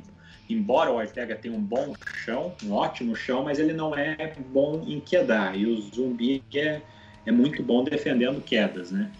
Então, eu achei que, que o que o zumbi decepcionou e voltar, voltar algumas casas ali enfrentando o Josh Emmett agora, que é o número 7 do ranking, acho que é um dos, um dos poucos ali que não está com luta marcada, se não me engano. Eu acho que seria uma, uma boa para a próxima. E, você, e, o Ortega tem condições. Esse Ortega, né, que, o, que até o Jackson de Souza aqui no, comentou que, é, que ele é a entidade, né, o Sansão invertido, como, como você já havia já havia falado que ela é nova entidade, o Ortega tem condições de fazer uma luta, uma luta muito parelha contra o Volkanovski, né? Mas aí, o que, vocês acham de Zumbi contra Emmett na próxima? Concordam ou pensam em outro casamento? É, eu, eu acho um casamento complicado pro Zumbi, porque o Emmett tá vindo numa sequência boa aí, né? Ele tá vindo. Todo mundo tá. Ficou boquiaberto com as força que ele tem vindo aí, nocauteando. A última luta ele vem de decisão. Mas, né, número 7 também, né? Se, se, um cara que tá no topo ali como zumbi não, não, pega, não aceitar o número 7 também é sacanagem. Tem, eu vi aqui um comentário Jackson de Souza. Se o Yair Rodrigues perder para os Zabit, seria legal o zumbi jantar ele de novo, dessa vez sem tomar a cotovelada? É, tava uma luta bem. O, o zumbi tava muito melhor naquela luta e, e o, o, o Pantera acertou aquela cotovelada ali uma, uma, uma, revanche, talvez? Não sei. Talvez se. Vamos dizer que o. O Ier Rodrigues vença o Zabit. Zumbi e Zabit não rolou ainda, né? Então seria uma luta bem bacana também. Tem alguns casamentos, acho que o Emmett seria bacana também, como o Fertita falou. Enfim, eu acho que, acho que sim. E André G, pro Ortega não tem mesmo, né? Title shot, né, André G? Não tem mais ninguém na frente. É, cara, agora acho que é isso mesmo, não tem o que pensar. É, a luta que a gente vai ter para se casar é essa, né? até pela situação hoje da, da categoria dos pesos penas, não tem nenhum outro contender claro. E entre a trilogia do Holloway e Volkanovski e essa luta inédita dele contra o Ortega, acho que todo mundo tem uma decisão muito fácil, né? Boa, André G. Deixa eu só organizar. Bom, pessoal, é isso aí, né? Vamos então de evento da semana que vem. Bianca, você tá aí, né? Tá ouvindo a gente? Tô, tô ouvindo. Você tá Maravilha, tá, sem, tá sem. Tá ouvindo bem. Tá, tá boa. Tá sem imagem, mas se tá aqui o cowboy Serrone sendo nocauteado aqui na, no layout. Amo cowboy, tá ótimo. Bom, vamos puxar aqui a arte então que vai rolar próxima semana. Ó, a gente se empolga, já deu uma hora e quinze quase de, de cast. A gente ainda tá indo pro evento semana que vem, mas como é só uma prévia, vamos já fazer mais corrido, mesmo porque a luta principal é bem difícil da gente prever alguma coisa, a gente pode levantar vários pontos, mas vamos lá. UFC 254 que vai rolar, Khabib versus Justin Gate. Puta, eu falei Khabib, pessoal. Não era pra eu falar o nome do Khabib, desculpa. Era pra falar russo. Era pra falar russo. Gate. Desculpem. Eu vou, eu vou Vou apagar na fazer pi quando você tentar de novo. É, eu vou colocar no, no cast dos agregadores. Aliás, quem tá ouvindo aí, opção também, o, o cast editado lá nos agregadores, Spotify e, e todos os agregadores de podcast. Você consegue ouvir aí com calma no seu celular. Mas vamos lá, UFC 254, Pi versus Gate. Vai rolar sabadão aí, dia 24, na Ilha da Luta ainda, no Emirados Árabes. Pra todo mundo ficar esperto que esse card vai começar bem à tarde aqui pra gente. No Brasil vai começar uma da tarde. Então vamos ficar esperto. O Léo Salles já também avisou que vai ter a live lá no MMA Praia de Brasil bem antes. Então, se quiser já depois do café, desliga o telefone para não ter ninguém enchendo o saco, desliga a campainha, entra nas lives da rapaziada, tanto Nocaute aí, o MMA Praia de Brasil, todo mundo, que é dia que vai acabar só no final do dia ali o evento.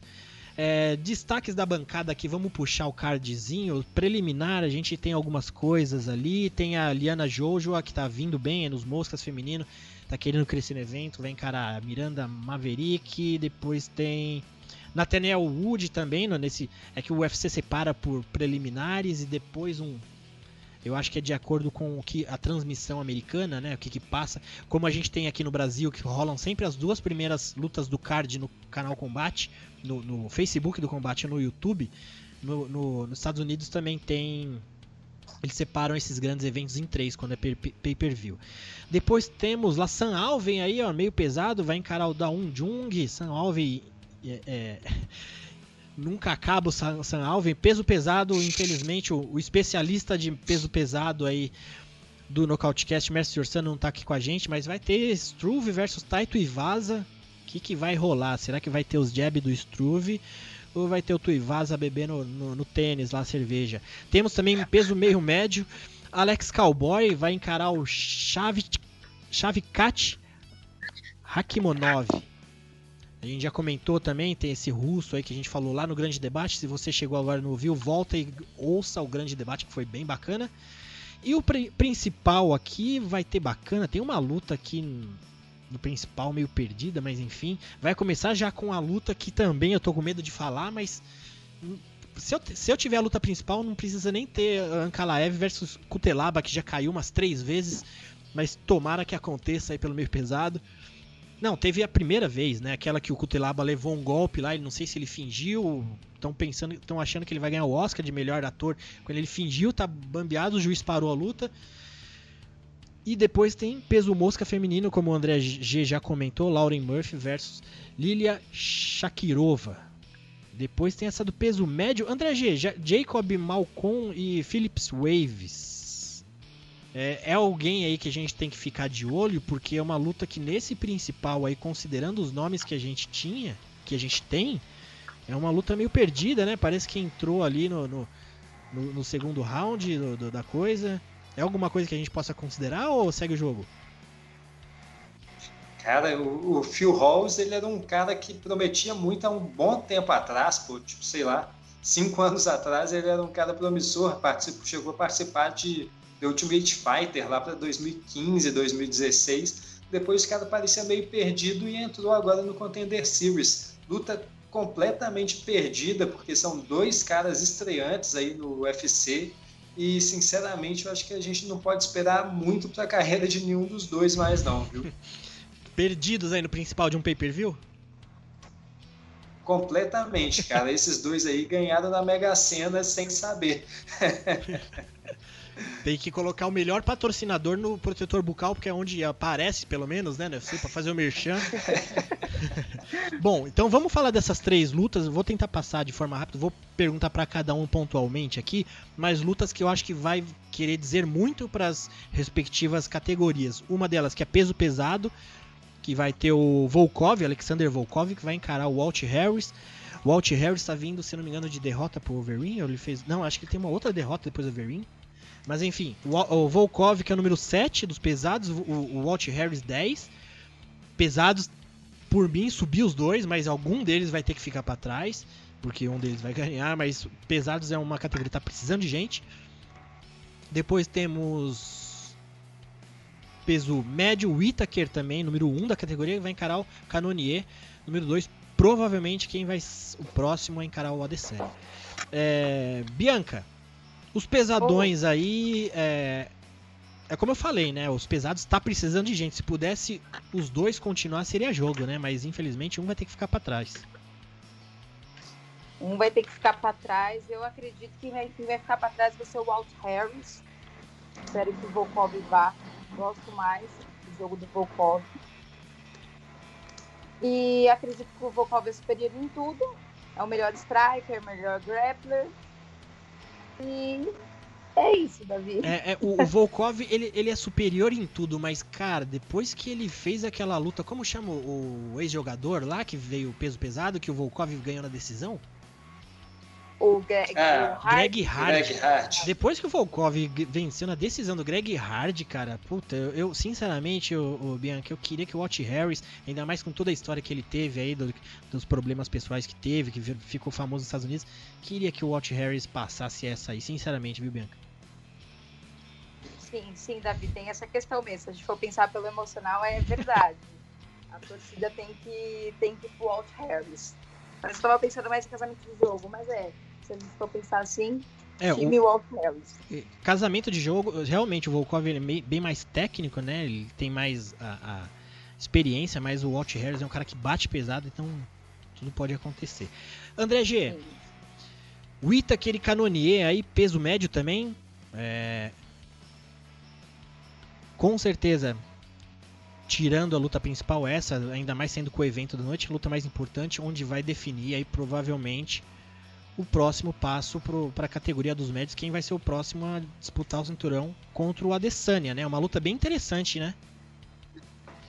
Sim, cara, e ainda mais depois que o Adesanya, ao final da sua luta contra o Borrachinha, ele já chamou o Jared Cannonier, né? Já deixou ali eh, decisivo, eu quero você, você é o próximo da fila só basta você ganhar do Robert Whittaker. Acho que essa luta ganhou uma, uma proporção um pouco maior. Tanto é que a promoção da luta está batendo muito nessa fala do Adesanya, né? Eu quero você, você é o próximo, né?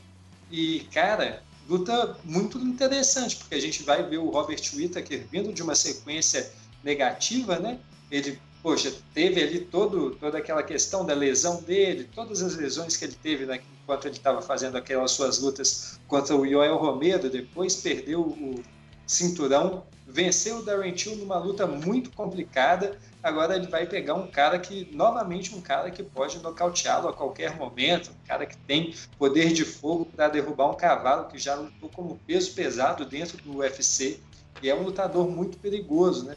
É, a categoria, se o Robert Whittaker vencer, ela não anda muito, mas seria muito importante para um lutador que é super talentoso, é um lutador excelente, poder ter essa confiança de volta, emendar uma sequência de vitórias, mas se não acontecer isso, a gente tem uma disputa de cinturão sensacional, porque o Jared Cannonier, depois que ele desceu para os pesos médios, ele vem realmente assombrando, né?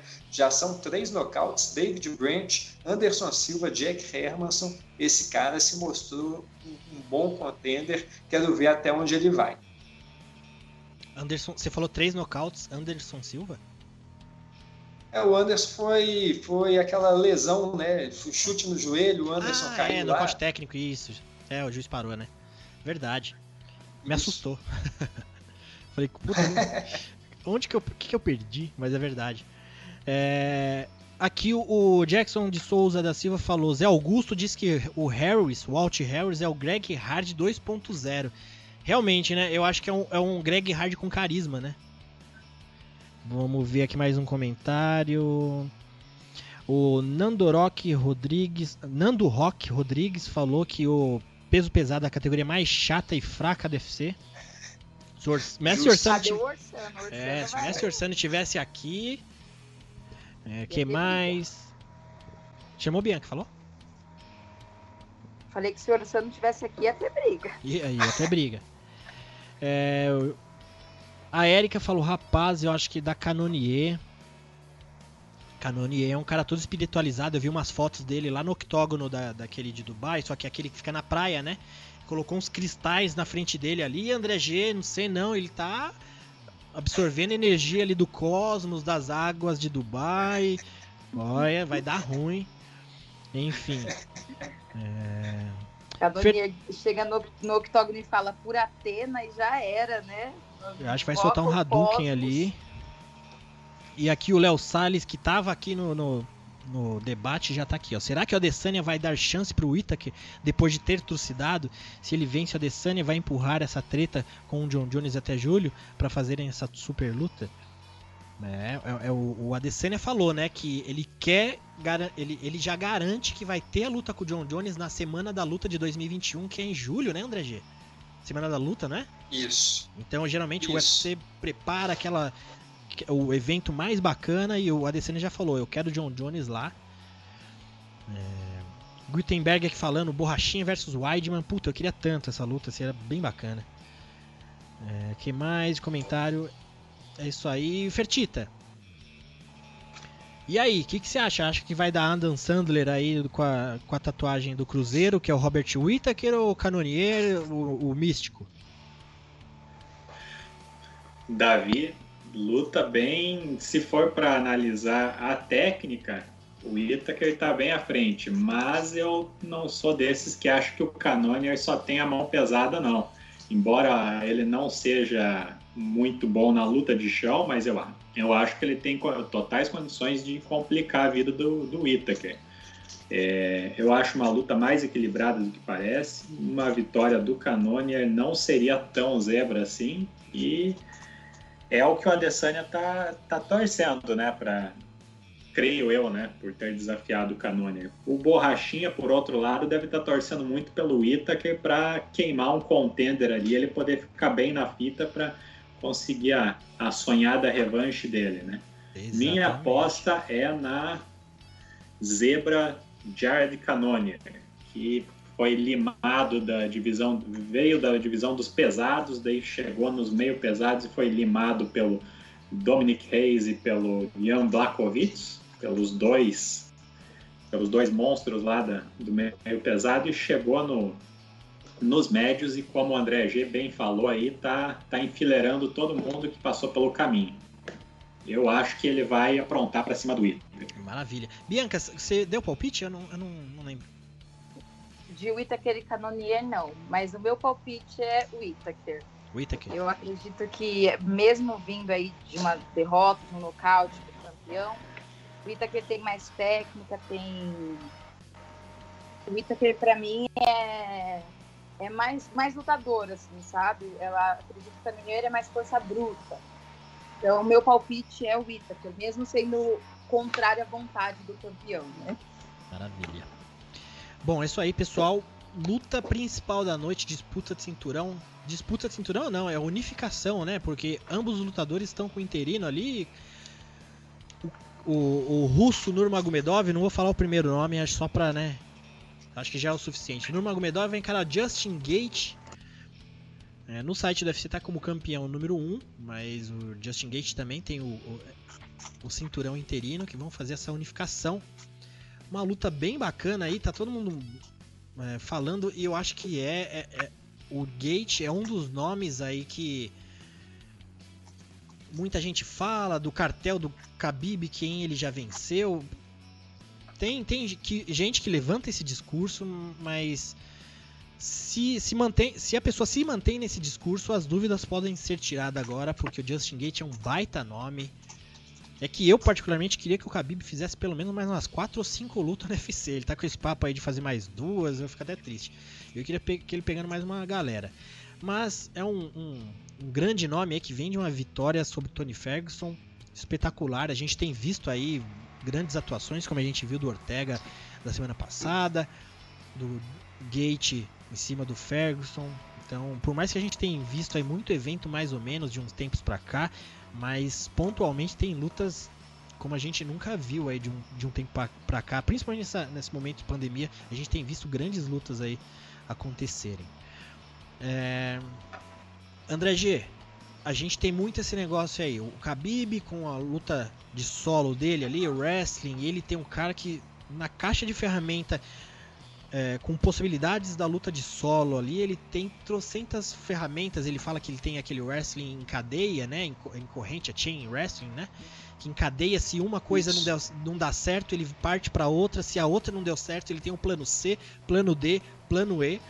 E do outro lado tem o Justin Gate, que já foi também um grande nome no wrestling americano. E só que você, eu lembro que você já falou uma vez, né, André que tem uma luta, umas lutas no começo ali do Justin Gate, ele sendo quedado para é, é, a vontade assim. É, mas a gente pode reconsiderar tudo isso agora, André G, na, na atualidade que a gente tem aí na, e nas possibilidades dos dois lutadores. Bem difícil da gente analisar uma luta dessa, por mais que o Khabib, né, tenha uma, um favoritismo aí, não só por da minha parte, por muita gente, por a gente saber o, o lutador que ele é. Mas é uma, uma luta que tudo pode acontecer, né, André G? Com certeza, cara. É aquela luta que deixa todo mundo ansioso, porque as possibilidades são inúmeras e a gente quer logo ver o desenrolar disso, quer ver ali no momento, né, na hora, o que, que os dois vão trazer, como eles se prepararam para essa disputa que é sem dúvidas a mais aguardada do ano. Justin Gage, poxa, um lutador que chegou no UFC fazendo uma algazarra, né? um cara que sempre é um tornado quando ele sobe ali, não deixa nada em cima do, do octógono, todo mundo sai arrasado, sai ele, os adversários, é sangue para tudo quanto é lado, é osso quebrando, é, poxa, com ele é só confusão, cara. E ele, depois daquelas derrotas, né, de Alves, Dustin Poirier, ele entrou no UFC, ele já tinha dito, né, provavelmente por conta do estilo dele, ele seria nocauteado, foi nocauteado duas vezes em sequência, mudou seu estilo, encontrou no Matt Wiman, né, um grande mentor, um cara que mostrou a ele um novo caminho de lutar de maneira mais cerebral, mudou completamente o seu estilo de jogo. Hoje é um cara que demonstra um ótimo QI de luta e demonstra ser calmo o suficiente para durante a luta ele seguir à risca as ordens dos seus corners. Isso é uma coisa que pode fazer total diferença nessa luta do próximo sábado. Do outro lado, a gente tem talvez o lutador que tenha é, esse mesmo ponto como a sua maior característica. O, o Habib, Nurmagomedov, Habib Nurmagomedov é um lutador que desde o início ele sempre segue exatamente tudo aquilo que o, o treinador dele, né, o Javier, fala, ele faz exatamente a mesma coisa em sequência. Então são dois lutadores que, poxa, têm um QI de luta muito grande, vem demonstrando é, grandes técnicas e a gente vai ter essa questão.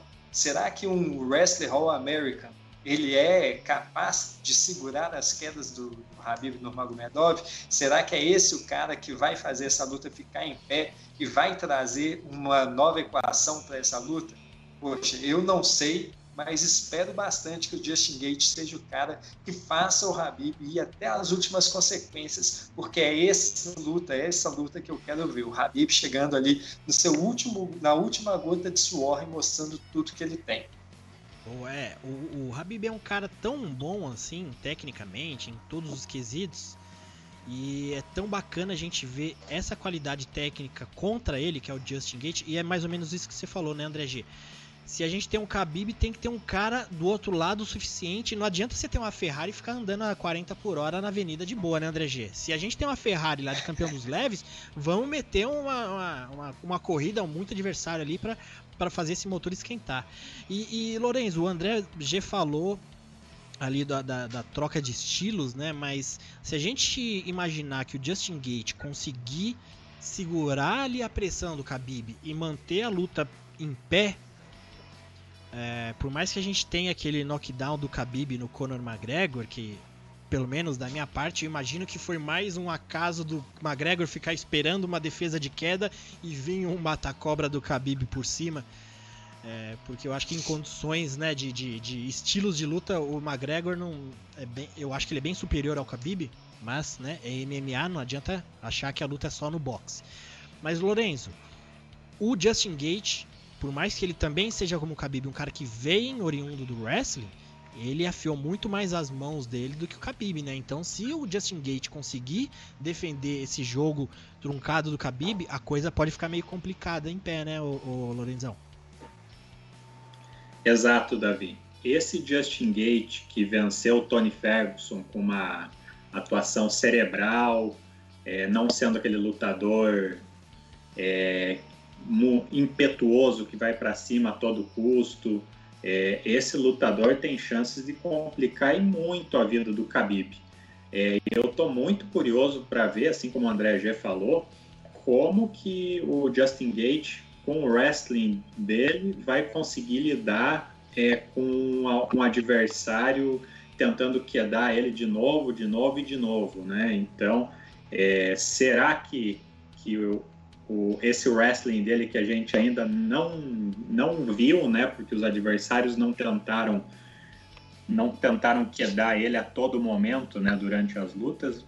É, eu estou muito curioso para ver como que ele vai como que ele vai lidar com um adversário totalmente diferenciado de qualquer outro que ele já tenha enfrentado.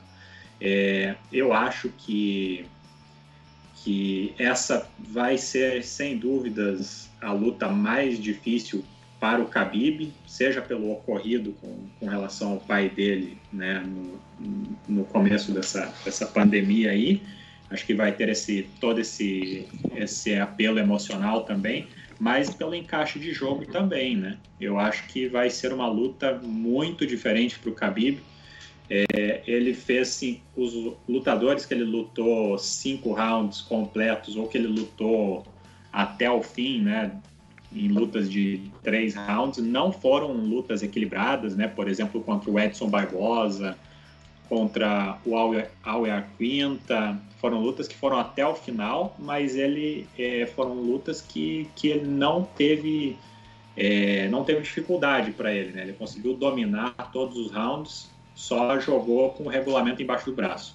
E nessa luta eu acho que ele vai não vai poder fazer isso, né? Se os rounds forem passando e ele e ele não resolver a parada contra o Gate, acho que o Gate não vai deixar, é, por mais que ele não, ter, não tenha cardio para conseguir equiparar o restante da luta com o Khabib, eu acho que ele não vai, ele vai apelar para algum Hail Mary, né, como falam, e vai tentar fazer as loucuras dele, aquelas piruetas para cair calcanhar na cabeça e tudo mais.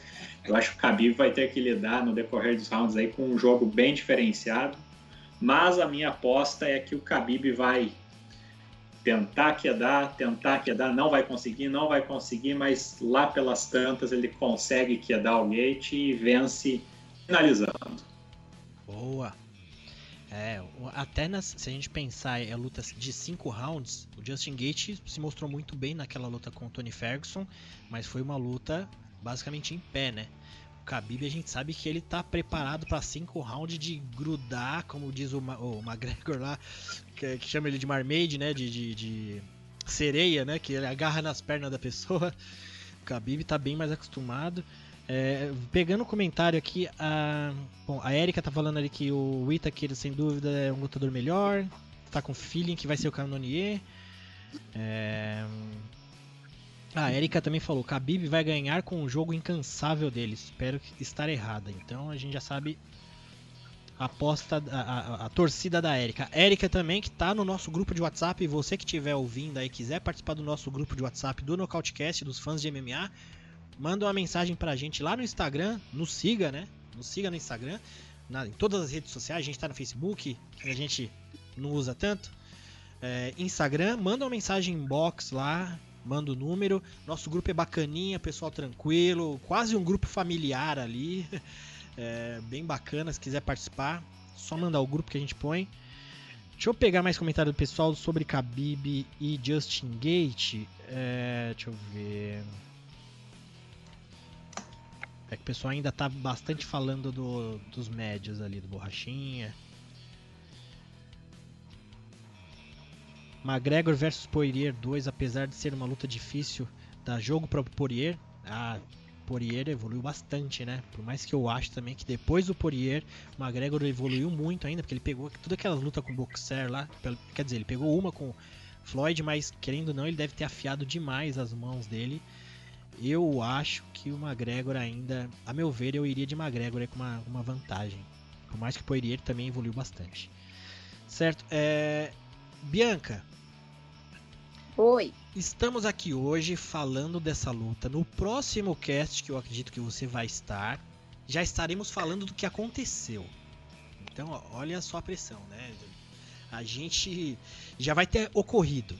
E você acha que o Khabib é um campeão hoje que numa derrota pro Justin Gate rolaria uma uma revanche automática aí, como todo campeão sonha em ter, né? Poucos recebem. Você acha que é uma situação aí que pode acontecer? Eu acredito que se o Habib perder, é obrigatório, assim, é uma revanche obrigatória. A gente tá falando de um cara que é 28 a 0, sabe? É um campeão que fez lutas dominantes, assim, é...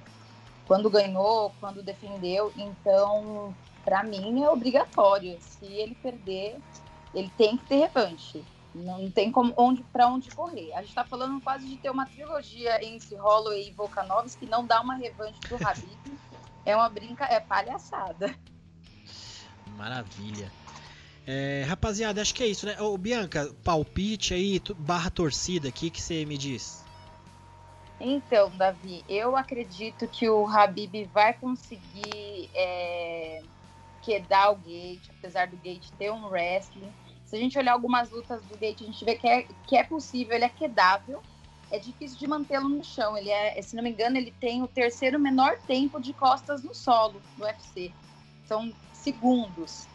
Mas eu acredito que esse jogo também de ser quedado e levantar, ser quedado e levantar é cansativo.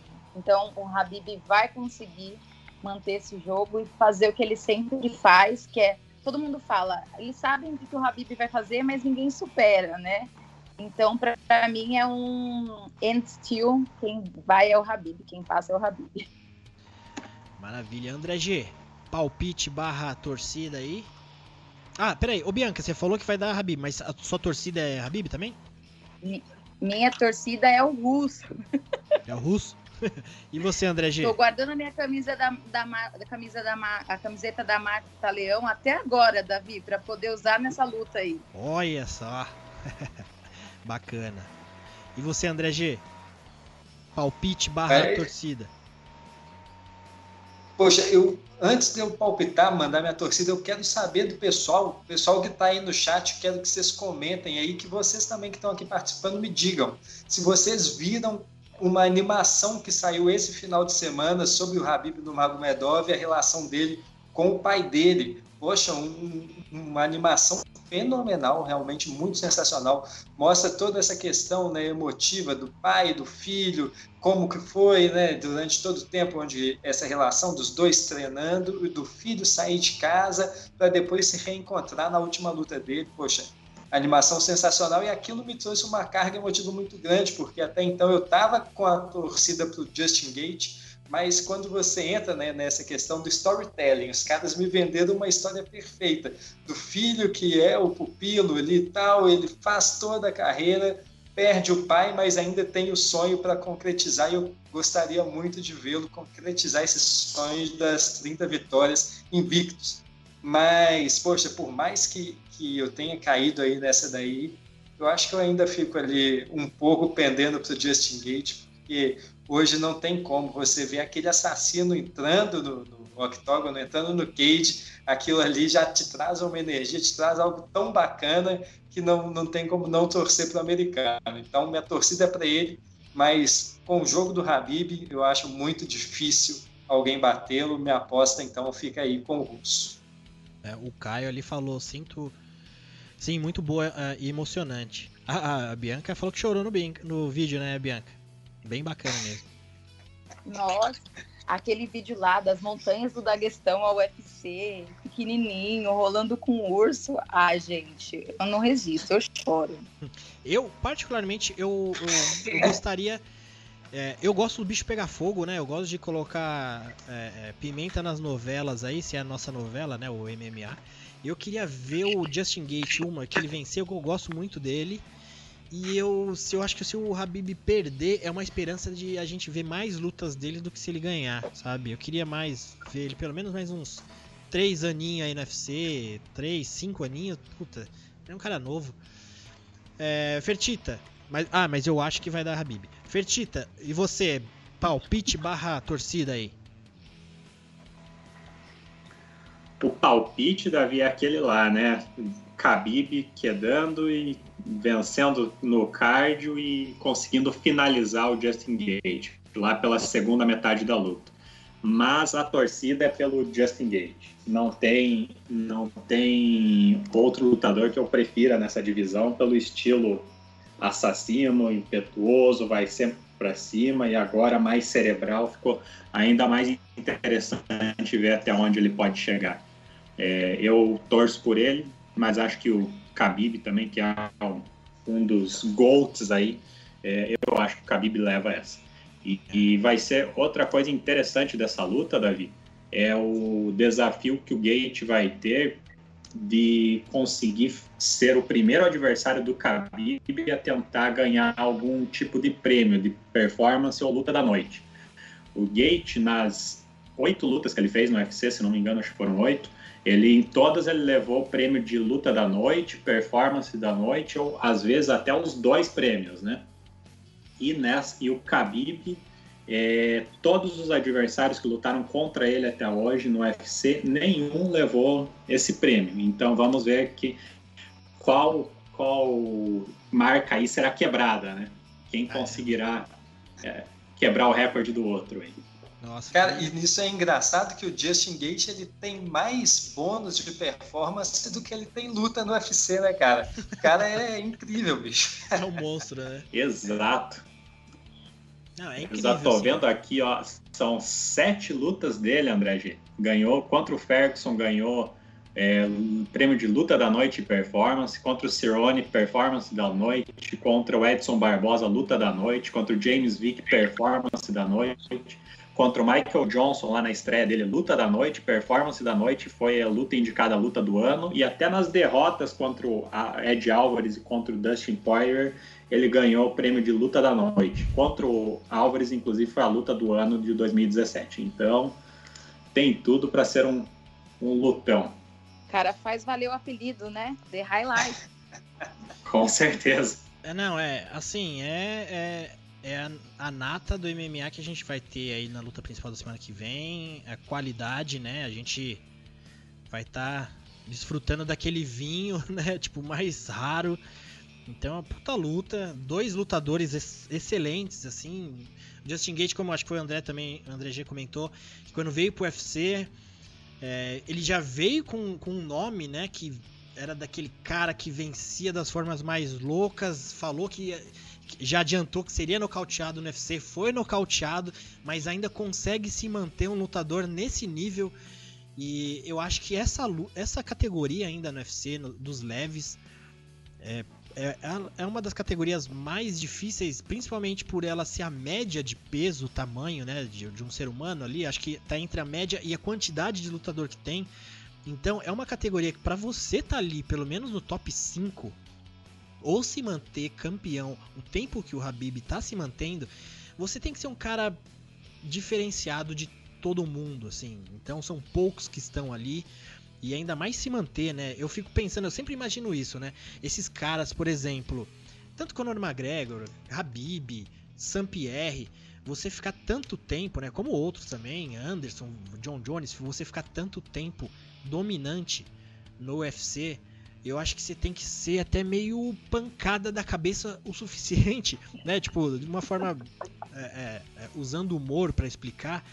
Mas é que nem a gente pega uma relação com futebol. O Cristiano Ronaldo, o cara tem coleção de carro importado na casa dele e tem dia que tá chovendo lá fora, o cara tem que sair na chuva para jogar futebol. Eu fico imaginando eu, cara, às vezes Tipo, começa a chover, eu não quero ir pra, pra Vila Olímpia aqui na chuva para ganhar meu salário. Fico imaginando o que, que eu faria se eu ganhasse o salário desses caras para fazer ainda o que eles fazem, que é o Khabib se meter a louco para trocar porrada com gente. Então, assim, é, é para mim, é, parece que até é o funil das categorias do UFC, onde dá ali na média de peso, né? Onde tem os, os caras mais pancadas da, das lutas, mais. Então, assim, para manter esse nível que eles mantêm, tem que ser retardado da ideia, tem que treinar todo dia. Por isso que eu acho que o, o Khabib teve a perda do pai. Pô, eu sou muito ligado ao meu pai também, então muita gente é assim. A gente sabe o peso que é. é eu não sei o que é perder o pai, porque eu ainda não perdi, mas imagino, mas conhecendo o Khabib, uma cultura diferente, né? A gente ainda tem a possibilidade no MMA conhecer outras culturas aí. Eu fico imaginando que por mais que ele goste do pai dele, foi uma, uma é era uma relação muito próxima. Conhecendo um pouco da cultura lá do, do, do do Habib, eu acho que não vai fazer tanta diferença para a performance dele. Claro que ele vai sentir falta do pai, vai vencer, vai olhar no corner no tal pai dele. Se bem que ele também, em muitas lutas, ele não viu o pai dele, porque o pai dele não tinha né, o, o Visa lá, o, o, o Green Card para entrar nos Estados Unidos. Mas é, eu acho que não vai fazer tanta diferença para a performance do Habib. Espero que também não faça mesmo. Mas enfim, dito isto, vai ser uma baita luta. Rapaziada, mais alguém quer adicionar alguma coisa? Bianca, André G, Lorenzo? Pegar uns comentários. Achei que alguém tinha puxado aí. Se ninguém puxou, eu vou aproveitar aqui só para com uma frase de uma entrevista que o Justin Gate deu hoje. E nessa, nessa, nessa entrevista ele disse a seguinte frase: é, quando eu vou enfrentar o, o, o Habib Nurmagomedov, a primeira coisa que me vem à mente é que esse cara ele vai me fazer desistir. Ele quer me fazer desistir. E por conta disso, todos os dias eu levanto e treino mais forte, o máximo que eu posso. E é assim que eu me preparo para enfrentar um cara desse. As pessoas, às vezes, elas pensam que elas são invencíveis, que elas são imbatíveis, e esse é o grande erro delas nesse esporte. Eu não vou cometer esse erro. Poxa, cara, isso daí para mim já dá a tonalidade do que vai ser. Uma pessoa com essa mentalidade, com certeza ela vai trazer alguma coisa de especial. E é só isso que eu peço para esse sábado: uma luta especial, uma das melhores do ano, que esteja à altura da expectativa aí que a gente vem criando. Amém. É isso aí, rapaziada. Pegando comentário aqui, ó, é... Nando Rock falou: o Khabib não é tão dominante assim, só defendeu a cinta três vezes. Aí o, o Caio já completou aqui embaixo. Três vezes só o BJ Pay e o Ben Henderson. Benson Henderson. Que se o, o Khabib defender agora, ele vai empatar com essa rapaziada também. Mas quando eu pensei em dominante, eu disse em vitórias, que ele tá invicto até hoje aí, né? Então não, não falei como campeão. E ainda mais pra você ver como a, categoria é uma categoria encardida. Tivemos aí os mais dominantes defendendo três vezes até hoje, né? que mais? A Erika falou, sem dúvida, Bia, só pode ser amaldiçoada mesmo. O que, que ela tava falando com a Bia? Na minha também. Nós estávamos falando da luta entre Habib e Ferguson. Ah, sim. Érica também está no nosso Eu... grupo de WhatsApp. É, acho que o Fertita pediu, mas antes. Só também, então, para lembrar, as meninas também, a gente está fazendo um grande debate com as meninas. A semana que vem já tem aqui, só menina vai debater, mas depois a gente vai misturar homem com mulher não tem tempo ruim, como não tem golpe direto, então a gente só tem golpe de argumentação, então não tem problema de a gente colocar homem e mulher misturado, mas semana que vem já tem grande debate com as mulheres aqui. E, as, e se tiver mais menina que quiser participar, manda mensagem inbox lá no nosso Instagram do Nocautecast. Quiser participar do nosso grupo também do Nocautecast, só mandar uma mensagem nos seguindo no Instagram. Fertita, você ia falar alguma coisa ou eu confundi? Davi, eu ia falar aqui que as meninas estavam comentando aqui no chat, a Bia, a Érica, comentando de lutas que vão ficando no imaginário, né, como Khabib e Ferguson, mas só para dizer para elas terem calma, porque é uma de cada vez, e nesse sábado, pelo menos, já poderemos ver Ankalaev contra Ion Kutelaba. Essa daí já vai oh. sair do nosso imaginário, finalmente vai acontecer, e quem sabe, né, Khabib e Ferguson numa próxima aí venham a se enfrentar. E outra coisa também, Davi, aqui no chat o Nathan Silva perguntando é, se o Chandler pode vencer o Khabib. Queria saber de vocês aí é, se ele tem um jogo mais complicado para o Khabib, comparando ao Justin Gate, por exemplo. É, o que vocês acham? Eu ia, lembrar do Chandler agora mesmo, porque ele tá meio de step ali, né? Se acontecer alguma coisa, tanto com o Khabib contra o Justin Gate, tem o Michael Chandler vindo já com moral, hein? Veio do Bellator, já pode acontecer de pegar um cinturão. É, mas é uma possibilidade, tanto contra o Khabib quanto o Justin Gate. É, Chandler tem um primeiro adversário que é usada, brincadeira. Mas o que, que, você acha, André G? É, Chandler, Michael Chandler aí. Pegar então a, a, a pergunta de quem? Do Nathan Silva. Chandler Cara, e Khabib. Eu vou, eu vou dizer o seguinte: o Michael Chandler é um grande lutador, um lutador muito bom. Ele vem do Bellator, foi campeão lá, talvez vai ser o primeiro lutador a entrar no Hall da Fama do Bellator merecidamente. Excelente wrestler, poxa, tem a mão pesadíssima, pode colocar qualquer um para dormir a qualquer hora.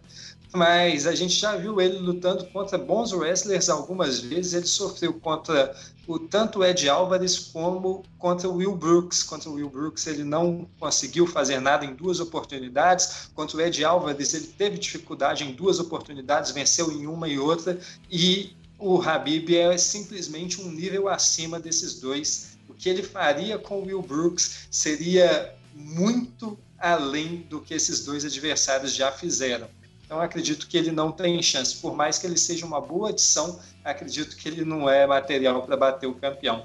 Lembrando também que ele já tem 35 anos, já sofreu alguns bons nocautes na carreira. Boa. Bom, pessoal, é isso, né? Então eu vou finalizando por aqui, agradecendo primeiro pessoal do chat que está até agora aqui. Tá o Caio Vasconcelos ali com a hashtag Gate. Fertita. Ah, o, Fertita tá falando Nando Rock. Khabib Ferguson no Bellator 2030. Ó! Oh. É. Se fosse no Taura, dava pra gente ir, né? Rolando no Rio de Janeiro. Vamos falar de Taura já já, porque tem coisa boa aí também. Só para finalizar aqui, então, João Marcos, espero que o Gate vença. A Érica também, mandar um abraço para Érica. Carlos Ribeiro vai ser 29-0. Deve ser com relação a algum papo que eles estão tendo ali. Nathan Silva. Chandler vai a pergunta dele. Quem mais? Enfim, agradecer a rapaziada do chat. Todo mundo, muito obrigado por aguentar a gente até agora aí. Temos 60 pessoas online conferindo e assistindo a gente. André G, vamos finalizar então com o evento de final de semana que a gente não tem tantas opções assim. Os eventos, pelo menos, é, souberam é, usada da agenda ali para não, né, não perder é, é, audiência já num final de semana que a gente vai ter um evento grande, mas temos pelo menos um evento aí que a gente tava comentando do Taura, né, André G, que vai rolar na sexta. Sexta-feira, deixa eu pegar aqui, eu tô com o release, mas é um evento bem bacana, Isso né? Isso mesmo.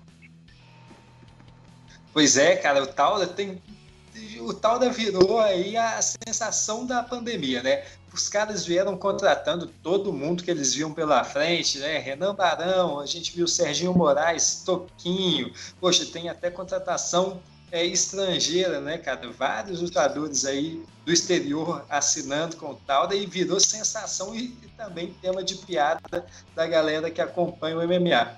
E agora chegou a hora de ver o que, que eles vão trazer. Chegou o momento da gente ver esse card do tal, do primeiro pós-pandemia, vai passar aí nessa sexta-feira, canal Combate, né? Então, todo mundo aí que assina o canal, a partir acho que das 19 horas, se eu não estou enganado, é isso, né, Davi? Acho que é. Das 19 horas. Eu vi 20 horas. 20 horas? É. Isso. Então é por aí, aquele horário já tradicional. E, cara, vão ser, se eu não me engano, são 12 lutas e tem um bocado de gente conhecida aí, viu? É, Para quem é de São Paulo, que acompanha aí o, o cenário nacional, né? Tem o René Soldado, lutador muito bom, vai pegar o Wendel Negão, já passou pelo UFC também, não passou por um TUF? O Wendel passou. Não, esse, acho, acho não é o Wendel Negão, não. É o Wendel Machine, não é? Não, é, é que eu, eu conheço o Ender Negão de, de evento regional aqui, mas eu acho que ele passou por, por TUF também, hein? É, eu acho que é ele mesmo. Passou por TUF, pegou o Derentil aqui no Brasil, acho que é ele mesmo. Vai ter também o Rosimar Toquinho Palhares, né? O Toquinho volta aí para o Brasil depois de sei lá quantos anos. Vai pegar o Tony Gordilho, lutador argentino que vinha aí numa crescente legal, né? Tá aí 13-3 no, no, MMA. Tem o Serginho Moraes também, vai pegar um lutador de fora, que é o Gerard Revel, lutador canadense, cartel de 10-2. Um lutador que vem aí, se eu não me engano, de seis vitórias em sequência, né? É, então, também um lutador aí gabaritado para pegar o brasileiro. E nas lutas principais a gente tem o Ari Farias. Ari Farias, cara, lutador muito bom, viu? um dos principais lutadores pesos galos aí do Brasil acredito que ele tem muita qualidade, tem capacidade para daqui a pouco já estar tá pegando evento internacional. Acho que o Taura pode se catapultar aí a carreira desse, desse rapaz, né? E na luta principal a gente tem o Felipe Geno contra o Bruno Coreia, Bruno Coreia, que passou pelo UFC, pô, lutou ali no, no, peso mosca e depois do UFC ele teve algumas dificuldades, mas vem numa sequência muito legal, quatro lutas, quatro vitórias e vai pegar um cara muito bom, bom também, que é o Felipe Geno. Essa luta vale o cinturão aí dos moscas do, do tal da MMA, né, cara? Então, poxa, acho que são lutas que vale o pessoal ficar ligado, lutadores brasileiros que podem aparecer em eventos internacionais daqui a pouco e realmente o tal a gente brinca, mas eles estão fazendo um trabalho sensacional, diferenciado e é muita gente boa, muita gente de nome que eles conseguiram é, colocar em um só card, um evento aqui nacional. Poxa, do início ao fim também tem as meninas, né? Maria Laura Alves, Bruna Vargas, é, Tayane Souza. Então, pessoal que que tiver afim na sexta-feira aí, depois do expediente, depois ali do happy hour, tem um evento de responsa para a galera poder acompanhar. É, o, essa, esse evento seriam três cinturões, né? Só que o peso pena, o Isaac Moura, ele acabou sendo contaminado com Covid, está fora. O Tauro está fazendo um trabalho muito intenso também nessa questão de, de teste dos, dos lutadores. Então o Jean Sarturi, que seria o aniversário deles, vão fazer mais para frente, então serão só duas. Um é o título do, dos Moscas, que vai estar em jogo, que é que você falou, Felipe Gueno vai contra o Bruno Coreia, e o interino dos Galos, que vai ser o Ari Farias e o Johnny Campbell. Você falou do, do Wendel Negão, aí eu vi aqui o René Soldado. Aí eu falei, nossa, o René não é também naquele estufe que arrumou uma treta lá do Sarafian com o Babalu? Mas não é, né? Era, aquele, era René aquele, mas não é. Aquele o... é o René. É. Aquele, poxa, esqueci o sobrenome daquele René. É, eu também. Eu até busquei, mas não, acabei não achando. Mas, ah, André G, você falou aí da, da Bruna Vargas, ela também teve Covid, então ela tá fora. É no preliminar. Poxa, caramba. É, é, é uma do, do card preliminar. Certo, André G? Agradecer, meu amigo. Então, até o próximo cast aí, tamo junto. Oh, com certeza estaremos juntos, porque ninguém vai querer perder né, os comentários aí de Habib contra Justin Gate e a prévia de Anderson Silva que luta no próximo final de semana. Né? Na outra semana a gente já tem aí a lenda do MMA Nacional fazendo sua despedida. Então, semana que vem já temos aí é, horário marcado. Pessoal, quero agradecer a todo mundo que esteve aí no, no, com a gente no chat, pessoal que brincou e comentou bastante, ajudou a gente pra caramba aí. O Léo Salles está falando aqui que era o René Forte, o Davi. Ah, René Forte. René Forte, é ele mesmo. Pô, quero mandar um grande abraço para o Léo Salles, para o Thiago Sampaio. Os dois fizeram um baita grande debate aí hoje. Foi sensacional para começar o nosso cast. E quero a, aproveitar aqui também para fazer aqui vários jabás. Primeiro aí para os canais dos, dos, meninos, né? MMA Pride Brasil, para o Decisão Dividida também, né? Que é lá o, o podcast que você mesmo participa. E também para os meus projetos que eu faço também lá do A Encruzilhada Blues. Eu faço é, um, um, trabalho né, contando um pouquinho de história da música, história do blues, tenho minha página do Instagram, a Encruzilhada, é, a Encruzilhada Blues, a Encruzilhada.blues no Facebook. E agora eu estou começando um canal no YouTube. Lancei só dois videozinhos, mas daqui a pouco vou começar aí um trabalho mais intenso. Então, pessoal, quem puder conferir, muito obrigado pela audiência. Valeu! Tamo junto, André G. É, Bianca Batista, muito obrigado. Mais um cast também para conta. Também pode. Momento da gente fazer os jabás, né? Davi, eu posso falar só das notícias que eu levantei? Ai, por favor, nossa, por favor. É, a gente tem aí é, a luta remarcada do Rafael dos Anjos e do Makachev, foi remarcada para 14 de novembro. É, José Aldo tem aí uma, uma luta bem empolgante, né, com Marlon Vera, estamos estudando aí, estão discutindo para marcar para o UFC 255, dia 21 de novembro. E até que enfim marcaram Petrian e Sterling para o UFC 256 no dia 12 de dezembro. Nossa, eu não sabia dessa não. Foi, foi marcada. Até que enfim, temos, abemos data. Ó.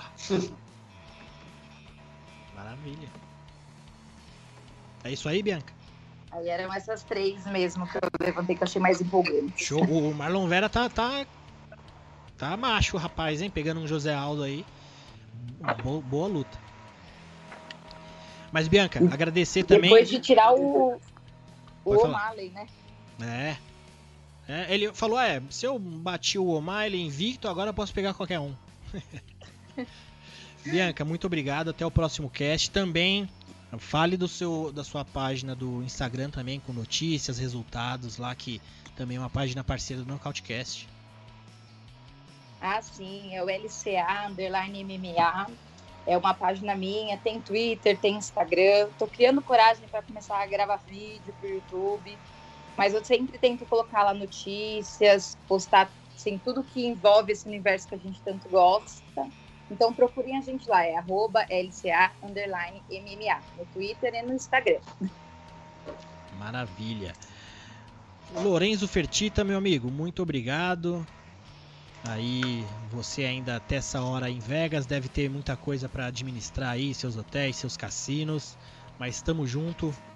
Muito obrigado.